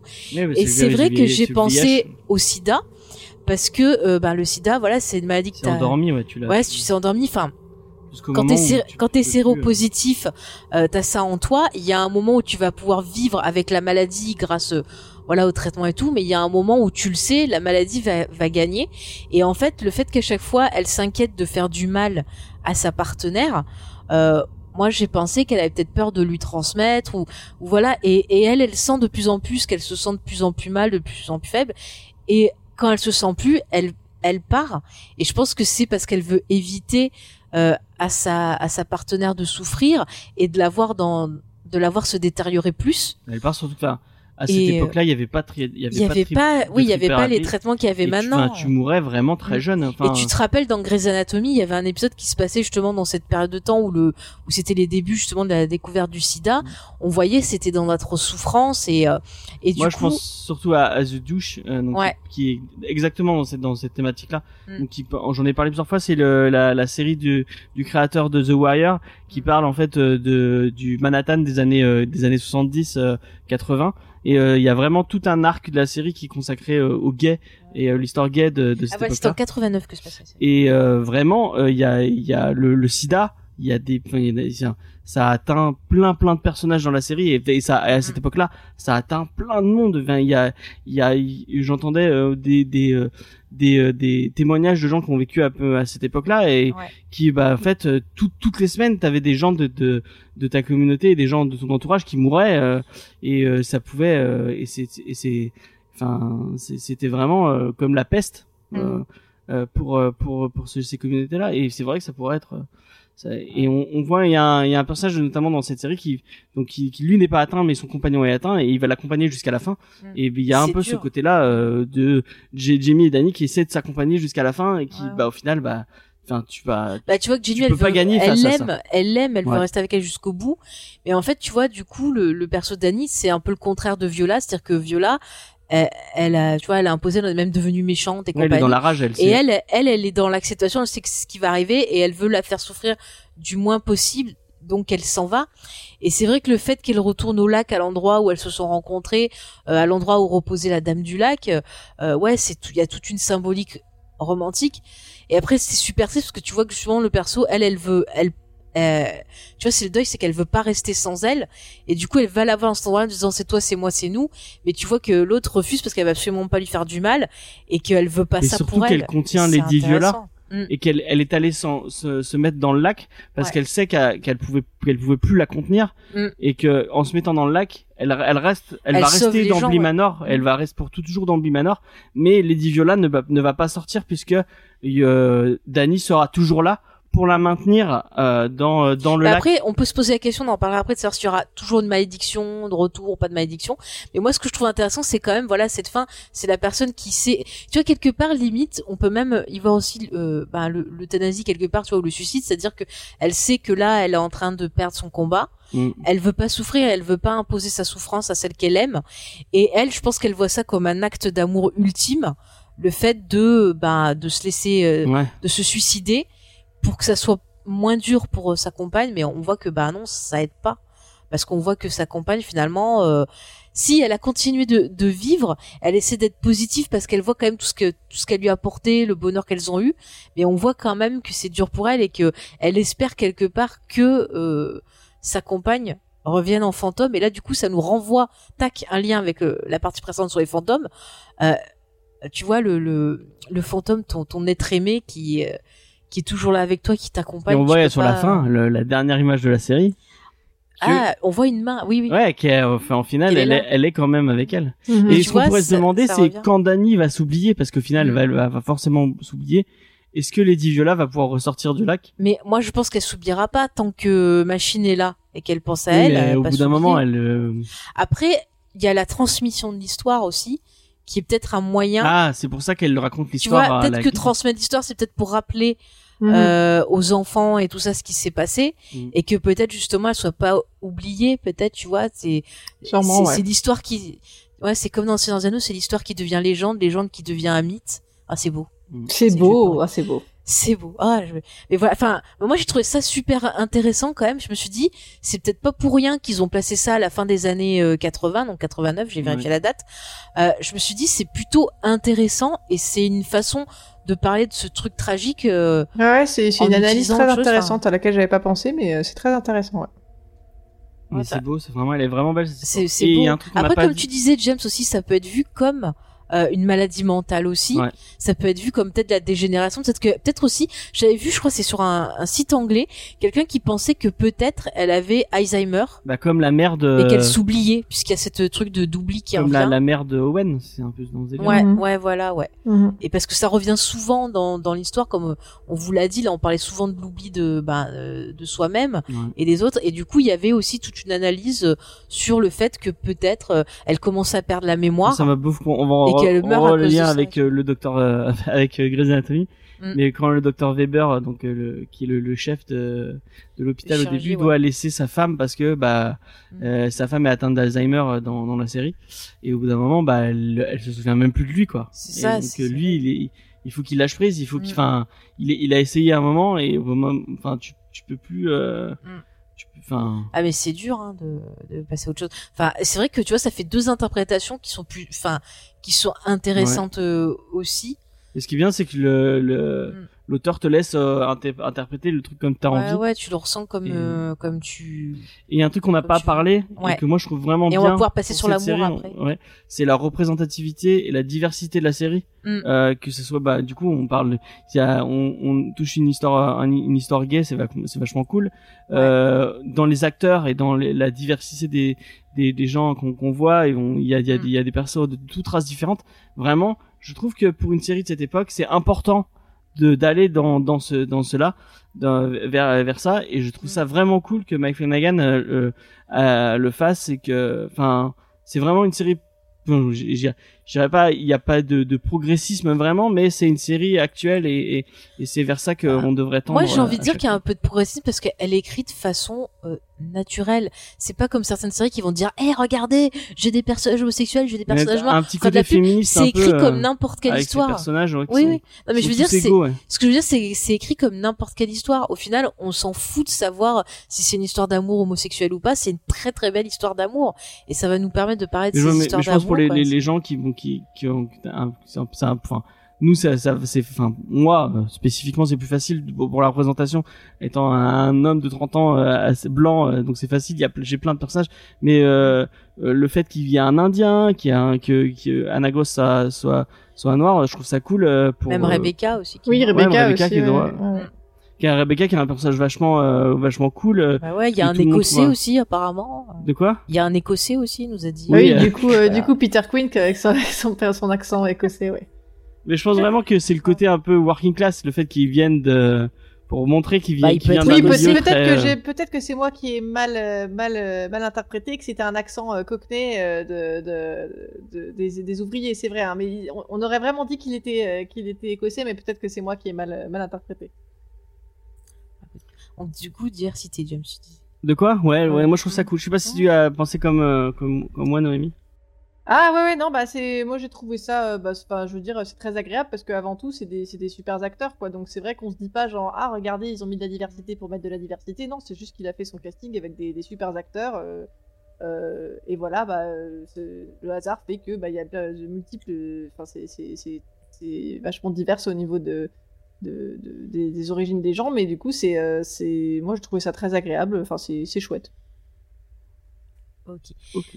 Bah écoutez, je, veux- je veux qu'on qu'on finisse avec de, de l'amour un peu. Alors, on a vu qu'il y avait des histoires d'amour euh, euh, toxique, mais il y a de belles histoires d'amour dans cette série, et je trouve que ça fait du bien de voir des belles histoires d'amour. Qu'est-ce que vous en retenez de ces histoires d'amour? Je vais Elles à Noémie. je, je vais demander à Noémie ce qu'elle en retient, et après je te demanderai à toi, James.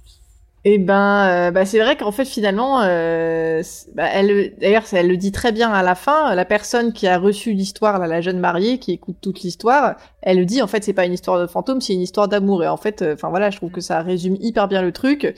Euh, c'est que, c'est qu'en vrai, c'est ça, c'est, c'est les, histoires d'amour entre les gens, à quel point ça les, ça les, ça laisse des traces dans leur vie, à quel point ça régit tout ce qui, tout ce qu'ils font. En fait, c'est, enfin voilà, c'est juste, ça nous ramène à notre à notre condition d'être humain et que juste ben voilà euh, l'amour c'est un truc euh, qui euh, qui est universel et intemporel et, euh, et tout ce qu'on veut quoi c'est euh, mais c'est c'est très beau c'est vrai qu'il y a enfin toutes ces histoires d'amour entre Miss enfin Mrs Gross et, et le et Owen entre euh, la mère des enfants et euh, et l'oncle Et l'oncle. Euh, entre Danny et, euh, et Jamie enfin voilà c'est c'est Puis même l'amour donné finalement, aux enfants aussi. Enfin, c'est pas, c'est l'amour sous toutes ses formes aussi. C'est pas que l'amour amour. Il y a aussi l'amour envers les enfants, l'amour amitié. Enfin, et je trouve que c'est c'est beau d'avoir des, des trucs positifs. C'est-à-dire que moi j'ai l'impression que la série elle disait oui, bon ben, euh, l'amour c'est dur, ça peut faire mal, ça peut rendre triste parce qu'on le perd. Mais euh, il faut se rappeler les, les belles choses que ça apporte et on le voit. C'est quand on trouve quelqu'un ben, qui t'accepte euh, comme tu es, euh, qui t'encourage, qui a de la bienveillance. Enfin, on le voit justement entre. Moi, je trouve que les, les deux plus belles histoires d'amour, là, je parle amour, amour, hein, euh, c'est quand même donc voilà le, le le cuisinier et la gouvernante et la jardinière et euh, la la babysitter là. Enfin, la, la, Gouvernante.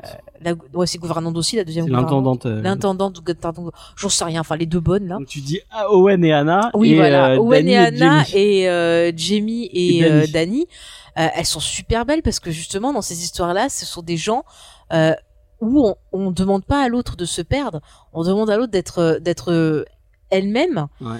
Et parce que c'est cette personne qu'on aime et qu'on n'a pas envie de voir disparaître. Et c'est super beau. Je veux dire, quand on voit toute la fin avec les deux, qu'on voit leur vie, là, elles se sont aimées dix ans. Elles Mhm. sont restées dix ans ensemble, mais elles se sont aimées pour toute une vie. Enfin, c'est super beau. Et c'est vrai que je pensais euh, au film de Clint Eastwood sur la route de Madison, où euh, ils se sont aimés une semaine, mais c'est comme s'aimaient- s'étaient aimés toute une vie, et c'était super beau. Mhm. Et, et euh, on finit d'ailleurs sur des mêmes émotions. On a envie de dire, mais non, pars pas, pars Bah, pas. c'est tragique C'est de ça, se dire que leur temps est compté, quoi. Mais bon, au final, euh, Ouais. notre temps est à tous est compté. C'est ça, et ça te dit qu'il faut profiter ben, de chaque seconde avec la personne que, que, que tu aimes, parce que même si bah voilà c'est peut-être un temps euh, euh, minuscule, bah c'est pas grave, ça peut être euh, ça peut le t'apporter tout le bonheur du monde quoi. Qu'est-ce que tu dis James? Il faut le vivre pleinement. Ouais. euh, parce que bah c'est euh, c'est c'est c'est c'est c'est des moments fugaces mais qu'il faut qui sont beaux quoi. Oui, C'est voilà, ça. il faut faut en profiter. Non, C'est pour ça que je mais vraiment ça m'a les, les deux derniers épisodes mais ils m'ont touché mais de Ouais, Ah, non, c'est vrai c'était filé à très la fort. fin, ouais. mais ah ouais, mais c'était, mais que c'était beau et puis voir que même euh, le temps passe, elle a beau avoir continué sa vie parce qu'on n'a pas l'impression non plus que elle soit dans un- dans le fond du trou. Enfin, on voit quand même elle a vécu sa vie, machin, mais on voit qu'elle qu'elle l'a jamais oublié ce grand amour qu'elle a eu. Elle porte toujours sa bague. euh. Et même Owen Elle l'attend euh, toujours. euh, ouais, même Owen qui appelle le, le restaurant du nom de de ça y est, j'ai oublié. Anna. Anna. euh, c'est super beau. Enfin, en plus j'avais pas fait gaffe et puis c'est d'un coup euh, ils sont au resto puis ils en parlent et j'ai percuté et je me suis mise mais à pleurer en disant mais c'est beau quoi le gars il a jamais pu l'oublier tellement elle a eu d'importance dans sa vie Il y a un truc qui est beau moi, que j'ai trouvé, dingue. que bien, c'est que euh, les petits, Mm. euh, donc ils vont grandir au final et euh, bon, fi- Ouais. ils- tous les tous les moments un peu bah, creepy et les trucs euh, durs, ouais ils vont les oublier, Mm. mais ils vont garder parce que quand ils discutent ensemble, les bons souvenirs qu'ils avaient de Anna, ouais euh, donc ils, ils les ouais ont. mais je crois ils- qu'ils se rappellent plus trop il y a pas une mais je crois qu'ils ils, ils- ils se souviennent encore des bons souvenirs et des trucs, euh, des moments agréables et euh, et euh, ils se souviennent des, ils se souviennent pas trop du manoir, mais ils se savent que c'était des vacances, euh, euh, que enfin, ouais que c'était des, super vacances des, mom- des moments agréables, des bons moments qu'ils ont Mhm. passés euh, là-bas quoi. Ouais, mais t'as l'impression qu'ils sont plus euh, détachés justement bah, de Anna, même euh, des autres personnages. Ah bah parce qu'ils ont pas le lien qui. Je sais pas, non, tu l'as pas ressenti comme ça qu'au fil du temps, ils, ils grandissaient, qu'ils avaient l'air de bah, moi, moi, j'ai, moi, j'ai senti qu'ils avaient oublié, en fait. C'est comme ça aussi que je l'ai, que j'ai compris, Mm. moi. Ouais, ouais. Parce que même quand elle raconte l'histoire euh, à la petite, on comprend que c'est c'est Flora parce qu'elle dit ah vous connaissez mon deuxième prénom machin. Et on a l'impression que genre elle se rappelle pas de tout le lien qu'il y a eu Alors pendant moi, justement, cet pour été-là moi, c'était pas clair que pour moi, cette jeune mariée, c'était Flora, justement. J'ai pas, j'ai pas compris ça comme ça, moi. Bah en fait euh, sur le coup sur cette scène-là, tu peux avoir un doute, mais à la fin, t'as un plan euh, que j'appelle un plan code case où en gros il te remontre, euh, tu sais, elle regarde les personnages et tu vois les personnages vieux. Et alors, Ils sont remis jeunes euh, c'était pas te clair dire, dans ma euh, tête. Je... Mais du coup, si Ah ouais. toi tu l'as compris comme ça, c'est que ça doit être ça, mais je, je me demandais si c'était symbolique ou si c'était du très concret, en fait. Bah moi j'ai alors après j'ai peut-être pensé que c'était contré parce que la façon où c'est filmé avec la musique en fond et euh, ce passage euh, vieux jeune, ça m'a vraiment rappelé la série euh, Cold Case. Alors si vous connaissez pas chers auditeurs, c'est une série policière où ben voilà les, policiers enquêtent sur de vieilles affaires non résolues et on a une partie flashback où on va voir ben, des personnages jeunes à l'époque où se sont passés les faits et la partie présent et, Et, en à chaque fait fin euh, d'épisode, il y a un moment voilà. où ils se regardent. Enfin, le. où il y a de la musique et on Ouais. voit le, le la personne jeune qui est devenue vieille et ainsi de suite. Et du coup, bah, c'est filmé exactement Ouais, pareil. c'est le même type de. D'accord, ouais. Voilà. Avec le même, le même genre de travelling et tout. Mm, mm. Et, euh, et du coup, ouais, du coup, moi, ça m'a, peut-être- ça m'a apporté la clarté sur ce truc-là. Peut-être en que fait. les deux interprétations sont, Sont possibles hein. aussi, hein. On ne saura dit, euh, jamais. Ouais, Ouais. voilà. C'est vrai Mais que moi je l'ai. Après, je comme com- elle lui dit, ah, mais vous savez, Flora, c'est mon deuxième euh, prénom. euh. Mais c'est pour ça que j'ai trouvé ça chelou, du coup, je me suis dit, ah bah, c'est, c'est Mm. pas tout à fait ça, quoi. Je- Moi, je l'ai compris comme euh, comme Faye où on, on- elle, elle, elle a. Il y a un peu ce côté, oui, je te répète l'histoire pour que tu t'en souviennes, Ouais. et pour que tu transmettes cette, his- cette histoire. Mm. Puis c'est euh, peut-être aussi un moyen de peut-être faire revenir l'être aimé. ça se trouve, elle va, dans qu'elle tout, elle va, l'attend. elle va chez- à tous les mariages, elle se squatte à Ouais, tous les mariages et elle. Ah ouais. Après, visiblement, si elle est là, c'est qu'elle a dû être invitée, bon, euh, et puis il y a ce personnage qu'on, de, de- début, on se dit, ah bah, ça, ça doit être Owen. ouais, ouais, Parce que c'est le même ouais. style de blague qu'il fait pendant toute la série et tout, donc euh, Mm. Mais, on a ouais. déjà un petit indice comme ça. Enfin, Et je pense peut-être qu'elle que- fait tous les mariages, elle se fait Non, mais- les Tu mariages. sais, je, je trouve ça beau parce que je me dis que. Je voulais- je voulais que je vous raconte une histoire de fantôme. non, mais je veux dire, tu vois, je trouve ça beau parce que le fait d'avoir euh, revécu le passé et le fait qu'après le soir, tu vois, elle laisse la porte entrouverte, qu'elle se mette sur un fauteuil, euh, qu'elle fasse tout un rituel comme si elle attendait le retour de, bah, de sa femme. Je trouve ça beau et je me dis, est-ce qu'elle fait ça tous les soirs? Ah oui, Et moi, là, je c'est pense super que oui. triste. Ou est-ce que justement, toi tu penses que oui, mais moi Ah je me suis posé ouais. la question, c'est, dit, est-ce que j'aurais pas plus de chance justement en ravivant le souvenir de la voir revenir? Bah, pour moi, Et, c'était euh, vraiment, on aurait dit le côté rituel, en fait. Tu sais, on a l'impression Mhm. que, que, que c'est quelque chose qu'elle a fait des centaines de fois. Enfin, c'est comme ça que j'ai ressenti, en fait. Comme on le voit dans le premier épisode et dans le tout dernier Ouais. épisode, même si c'est la même scène, pour moi, ça fait un peu, enfin, tu sais, on a l'impression que c'est des gestes qu'elle a fait plein de fois. Euh, pour moi, j'ai l'impression que tous les soirs, Mhm. tous les soirs, elle fait ça. Qu'elle attend que tous les soirs, que ça, un peu comme, bah, finalement, comme la Dame du Lac, elle, elle ressortait tous les soirs, quasiment. Euh, que, que c'était quelque chose de très euh, répétitif. Pour moi, c'est comme ça que, que je l'ai compris. Et c'est- coup, horriblement veux- triste. c'est horriblement triste parce que elle lâche pas prise, mais est-ce que quelque part c'est pas un peu un geste égoïste parce que euh, si sa, sa fiancée est en fantôme, la forcer à revenir à chaque fois, est-ce que c'est pas un Bah, peu je sais pas si elle la force. Pour moi, c'était plus de l'espoir, en fait. Elle se, tous les soirs, elle espère que, que celle qu'elle aime va revenir. Et c'est ça aussi, c'est le fait d'être humain, c'est que tu peux pas. euh, Enfin, comme c'était l'amour de sa vie, est-ce que tu peux te remettre euh, de ça Franchement, Ouais. c'est pas facile, quoi. C'est compliqué. D'ailleurs, euh, moi, c'est ce que moi, moi, ce qui m'a vraiment touché dans ce dernier épisode et qui moi m'avait fait pleurer, c'est la réflexion justement de la jeune mariée qui dit que que quand elle regarde l'homme avec lequel elle s'est mariée, que elle, elle, elle- elle a cette, enfin, je sais plus comment elle le formule exactement, mais cette pensée terrible de se dire euh, que potentiellement elle pourrait le perdre et c'est ça, c'est ça que je trouve, euh, c'est, c'est- ça montre toute la fragilité justement et le, le- et pour moi, c'est vraiment la morale de cette euh, saison-là, c'est de profiter de Ouais. l'instant présent avec les gens que t'aimes, quoi. C'est que à chaque fois, ça peut, euh, Mm. ça peut, ça peut se, ça peut partir, quoi. Et c'est ça que je trouve euh, très fort, quoi. Ouais. Non, mais je suis d'accord, il y a ce message-là, mais je pense qu'il y a aussi le message que tant qu'on pense euh, à la personne, tant qu'on la garde près d'elle, et ben, euh, elle part pas. Ouais, tant, tant que, tant qu'elle existe dans ta tête, quoi. Voilà, ouais. C'est Le souvenir, euh, le fantôme, c'est un souvenir. C'est vrai, c'est le vrai. souvenir est un Voilà. fantôme. Il peut ne pas être aussi chiant que Casper. Et. Parce que celui-là, il veut tout le temps faire des amis, mais il harcèle les gens. Nanana. Euh, du coup, juste pour conclure, avant de, de dire ce qu'on retient de la série, est-ce que vous pensez donc du coup qu'il peut y avoir un retour de malédiction euh, à Bly Manor C'est-à-dire? C'est-à-dire le fait qu'elle soit retrouvée dans le lac.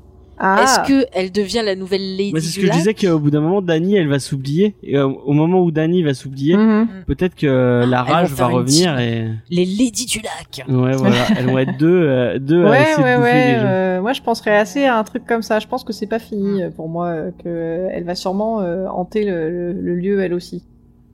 Et moi, je Mais- me demande si même si euh, euh, Jamie, elle attend pas que ça pour aller la rejoindre en fait. Ah, Je sais pas. Parce qu'on voyait qu'elle voulait la rejoindre et qu'elle a pas. euh, ah, le plan où elle plonge dans le lac et qu'on la voit au fond et qu'elle hurle. Comment j'ai pleuré. C'est- C'était, c'était. euh, très dur. Je vais repleurer, ne m'en parle pas. Mais euh, si euh, ta vraie question c'est est-ce que tu veux qu'il y ait une saison 3 à, Eh ben, à attends, j'espère, oui. On va, on va, bon, on a dit de toute façon ce qu'on retenait, je pense, de, de la série Ouais. dans les messages. Donc oui, on va parler de ça. Est-ce que vous voulez qu'il y ait une troisième saison? Je sais pas si ça a été renouvelé à l'heure où Ah ouais, totalement. cette Et vraiment euh, Netflix, mais enfin déjà Mindhunter, pas non de mais déjà saison, mais ils ont annulé, ils ont annulé Dark Crystal. C'est un scandale. Mais ils ont annulé Ils ont tellement annulé- de choses. ils ont Mais annulé oui. Glow. Mais pourquoi? Pourquoi? Mais après, Alors, bah, soi-disant, trucs, c'est euh, la photo Covid. Je sais pas à quel point euh, c'est un prétexte ou pas, mais bon. Eh ben tu mets sur pause et puis voilà. Il y a pas de Marc. Maron qui parle euh, qui parle d'un film peut-être. pour- Ah, trop Trop cool. Et euh, ils ont annulé Santa Clarita Jet sans faire de vraie fin. Et là, il y avait le showrunner qui parlait qu'il aimerait bien faire une saison 4. Donc, euh, si quelqu'un peut lui donner du financement pour qu'il le fasse. C'est marrant parce Allez, que avant, Barrymore, t'es avant Netflix, c'est eux qui sauvaient les euh, qui sauvaient les séries euh, Ouais. qui, qui qui finissaient pas parce qu'ils ont fait pareil pour Utopia et pour euh, pour euh, Ah, D'ailleurs, je crois qu'il y a la nouvelle version d'Utopia qui a commencé sur Ouais. Amazon Prime. Euh, ils ont sauvé quoi? Ils ont sauvé euh, Arrested Développement aussi. Enfin, ils ont sauvé Mm. plusieurs séries comme ça. euh, et maintenant, c'est eux qui annulent les séries. euh. Sur Eh ouais. Euh, bon, en tout cas, s'il y a une saison 3, est-ce qu'il y a une un bouquin que vous aimeriez voir euh, bah, qui serve d'inspiration en fait pour cette saison 3 Alors, qui a l'idée en premier Noémie, James Ah, je sais pas. Moi, je j'ai pas j'ai pas votre euh, culture en littérature euh, euh, fantastique. Moi, j'ai une petite idée. J'aurais bien aimé euh, les mystères du Dolph. D'ailleurs, je crois que je te l'ai, Ah, te oui, j'ai adoré. J'ai c'est trop adoré. bien, hein. je trouve que c'est génial, mais la seule contrainte, je pense que je suis pas sûre que ça marcherait, ou alors il faudrait qu'ils étoffent aussi comme le tour d'écrou, puisque finalement il y a assez Mm. peu de personnages. Ouais. Ou alors ils peuvent essayer de faire justement un truc euh, avec peu de personnages. Ouais. Et puis il y a le côté vraiment, finalement, il y a quand même un énorme côté euh, roman d'aventure dans, dans les mystères du Dolph. Il y a toute une partie dans Mm. le château, mais euh, mais c'est quand même pas la partie. Enfin, il y a toute une partie aventure autour. Peut-être que ça correspondrait pas forcément à la philosophie de la série, mais c'est vrai que c'est quand même un, c'est un monument du roman gothique euh, de fantômes. Ça c'est, enfin, voilà, c'est c'est ça serait. Moi, je serais assez contente de voir ça. Et bah toi? écoute, moi j'avais deux choix. J'avais deux choix, c'était celui-là ou faire une nouvelle adaptation du fantôme de Canterville parce que j'adore cette histoire. Ah. Et que la dernière adaptation qui a été faite, s'il y avait Michael Youn, et c'est pas possible.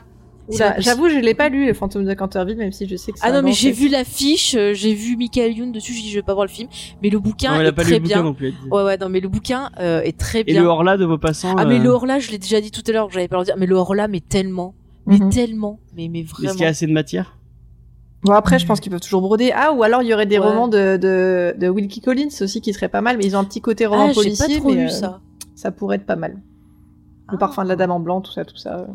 Ah oui oui oui oui oui oui oui oui. Donc euh, Mike. Flanagan, si tu nous écoutes, euh, Mais fonce, if you are listening to us, on a des Mais idées. tu vois, après, bon après, s'il veut faire que du spécial victorien, il y a plein de nouvelles, il y a plein de trucs. Il peut foncer, il y a du Dickens, il peut faire plein de trucs. Hein. Ouais. Euh, mais ouais, mais après, s'il veut faire des choses un petit peu plus récents, moi, je serais super intéressée de le voir euh, parler d'Amityville. Parce que je suis sûre Ah, qu'il pourrait ouais, faire ouais. un truc beaucoup, euh, Même Amityville, ouais, c'est beaucoup intéressant, enfin, qui pourrait faire quelque chose d'intéressant justement. Et puis ça serait un Tu retour, je pense, au côté vraiment horrifique euh, que beaucoup attendent. Ouais, ouais. Mm. Mais il y a possiblement, tu vois, l'idée de paraître folie, euh, de vraiment faire quelque chose tourné sur la folie, ça pourrait être pas Mm. mal. Hein. C'est vrai, ouais, ça serait très euh, intéressant. Bon, en tout que cas, ça maintenant, aussi, on euh, sait que euh, si on aime bien les fantômes, euh, du côté de Montpellier, il y a une boutique où on peut récupérer plein de. Ça y est, il en recommence. C'est gentil, non, mais par contre, mais par contre, tu vois, moi, j'aimerais bien avoir carrément une histoire d'amour entre un humain et une fantôme, C'est vrai, oui, ou, ça, euh, un fantôme et une humaine ou euh, ou euh, des humaines fantomettes. Enfin vous voyez enfin je m'en fous n'importe quoi. Mais je trouve que ça pourrait être intéressant d'avoir euh, le côté euh, l'amour impossible à assouvir tu vois. Ou genre un fantôme qui harcèle euh, euh, un humain euh, tu vois ça pourrait être pas mal le côté toxique à fond euh. non mais ou alors aller à fond dans la folie moi je serais pour euh, du coup du coup voilà on, on est globalement positif sur cette saison 2 Très on positif, est globalement ouais. positif bah, très positif on est Très très très positif. très positif sur l'envie d'avoir une suite. Donc ça c'est cool. Mais pour finir, qu'est-ce qu'on peut vous recommander si vous, comme nous, vous avez fini la série et que vous avez envie de voir quelque chose bah, de, de sympa en rapport avec des fantômes? Alors je vais donner vite fait la parole à James parce que je vois qu'il est excité, qu'il a envie de vite dire son truc. Je vais voler la recommandation de Faye. Euh, moi, j'avais beaucoup, beaucoup, beaucoup, beaucoup, beaucoup aimé euh, Crimson Peak de Guillermo del Toro. Bah, de toute façon, euh, tout le cinéma de Guillermo, On en a de Monsieur del Toro, vous pouvez y aller. T'as les chines du diable aussi. Euh, ouais, j'ai pas vu les Chines du Diable, mais Ah. euh, pourquoi pas. Euh, donc euh, Crimson Peak ou même euh, je sais pas Water euh, dans le. C'est pas des fantômes. C'est pas des fantômes, mais c'est des monstres, donc euh, ça, ça peut, ça peut marcher. Euh, donc ça, euh, Crimson Peak vraiment plus euh, dans le côté un peu euh, histoire gothique, euh, Mhm. histoire euh, de fantômes gothiques. C'est pareil vraiment quand dans il le, est dans même. sorti euh, le film, il a eu exactement les mêmes critiques. Ouais, c'est vrai, ouais. que cette deuxième saison où les gens disaient ah, ça fait pas peur c'est pas une histoire de fantôme euh, c'est que l'esthétique l'histoire euh, d'amour on s'en fout et c'était exactement les mêmes critiques c'est fou hein Donc ouais, vraiment, euh, moi je vous le conseille euh, fortement. Ok merci euh, James euh, Noémie est-ce que tu as une recommandation à faire Euh, oui, complètement. Euh, Moi, je serais plus partie sur. euh, bon, c'est. Je considère que c'est un classique, hein, c'est pas récent, mais euh, mais euh, la- toute la saga des films euh, Ring euh, du côté des fantômes Mhm. japonais, parce que je trouve que c'est toujours aussi efficace, euh, beaucoup dans la suggestion finalement. Donc c'est pas mal ton cerveau qui fait le qui fait le travail. Ce côté vraiment des objets hantés et puis surtout la vision de Sadako euh, qui sort de la télé, euh, que- qui est impossible à oublier, je pense. Euh, voilà, ce, ce frisson, euh, voilà que que, que j'adore. ok euh, James qu'est-ce qu'il y a? Et juste un pour sortir de la de, de- du côté série télé ou cinéma. Euh, je, je regardais ma bibliothèque euh, à côté, je me dis mais est-ce qu'il y a peut-être un- une BD que je pourrais conseiller? Et euh, si vous avez pas lu Kill or Be Killed de Sean Brubaker et euh, et non de Ed Brubaker et Sean Phillips, euh, c'est une histoire d'un d'un homme qui se suicide et en fait il est euh, sauvé au dernier moment euh, par euh, une espèce de force Mhm. euh, qui va lui dire euh, si tu veux continuer à vivre, il va falloir que tu tues à la fin du mois. Et en fait, euh, c'est toute une histoire euh, de polar autour d'un mec qui va essayer de euh, tuer euh, des gens pas bien au début, puis après qui va partir en espèce. En fait, tout est dans le. On, on, on sait jamais quand c'est de la folie et quand c'est du euh, quand c'est la réalité. euh, si c'est s'il y a vraiment y a un côté surnaturel ou si c'est vraiment juste un mec qui est en train de devenir complètement taré et qui tue des gens comme ça au hasard. Vraiment du très très très bon polar et du très un très très bon comics. Euh, par un, duo de créateurs qui est très très cool. Euh, donc, euh, euh, bah merci pour toutes ces recos à tous les deux. Moi, j'avais des recos aussi qui étaient assez proches de celle de James, donc je vais pas m'étendre. Je rajouterai juste le film L'orphelinat sur Shadows, qui est produit par Del Toro, comme ça on reste dans le Del Toro show. Un excellent film sur les fantômes. Du coup, bah, on va conclure. bah, pour finir, Noémie, est-ce que tu veux rappeler à nos auditeurs bah, où ils peuvent te retrouver, peut-être dans une certaine boutique, un certain site? Vas-y, fais-toi plaisir. Eh ben, c'est gentil. Eh ben, ils peuvent me retrouver, on va dire, à travers une vitrine pour l'instant, vu les, conditions actuelles, mais au, au 11 rue des Sœurs Noires, juste à côté de l'église Saint-Roch à, Montpellier, dans la boutique Easter Egg. Et donc, euh, voilà, euh, en ce moment, on fait du click and collect. Euh, bah, vous pouvez commander euh, soit sur nos réseaux sociaux, Facebook, Instagram, ou via notre site internet. Et après, vous venez retirer en boutique, ou alors on vous envoie chez vous les petits trésors que vous nous avez commandés. Voilà. Ok, bah c'est très très bien. Il y a, vous allez voir, il y a pas mal de choses. Et puis, si vous cherchez un truc particulier, vous pouvez aussi leur demander. Il y a plein de euh, gunpla, acheter des gunpla, c'est trop Voilà, bien. des gunpla, si tu veux, James. Eh ben tiens, James, garde la parole. Rappelle à nos auditeurs où ils peuvent nous retrouver. Euh, vous pourrez nous retrouver sur tous les réseaux sociaux Facebook, Twitter et Instagram et sur notre site internet jamesfay.fr. Mhm. Et n'oubliez pas, si vous voulez nous soutenir un peu plus euh, euh, avec euh, de façon plus pécuniaire, il y a le Tipeee euh, pour le prix d'un café. Vous pouvez nous aider à, à aider notre matériel et tout ça, le site web, tout ça. Faut- vous- avez l'habitude. Oui, de toute façon, vous retrouvez tous les liens en description du podcast, que ce que n'importe quel endroit où vous l'écoutez, il y a tous les liens. Donc voilà, n'hésitez pas à nous rejoindre également sur Discord pour venir discuter avec nous. Il y a aussi le Discord Easter Egg aussi. Hein. Euh, vous pourrez aussi Oui, discuter avec eux. Donc euh, nous, on se retrouve dans 15 jours pour une émission qui sortira bon, le karaté. Et oui, on va s'exciter, on va parler de Cobra Kai avec euh, deux super invités, des spécialistes. Attention, ça va pas, ça va pas déconner. Ça va sentir la sueur et on va s'éclater les enfants. Moi, je vous le dis. Ok. J'ai Bah, hâte d'en parler. À la semaine prochaine. À la semaine prochaine et encore merci à Noémie d'avoir été avec nous. Eh ben, merci beaucoup de m'avoir euh, reçu avec vous et puis euh, à bientôt. Au revoir. Eh bien, salut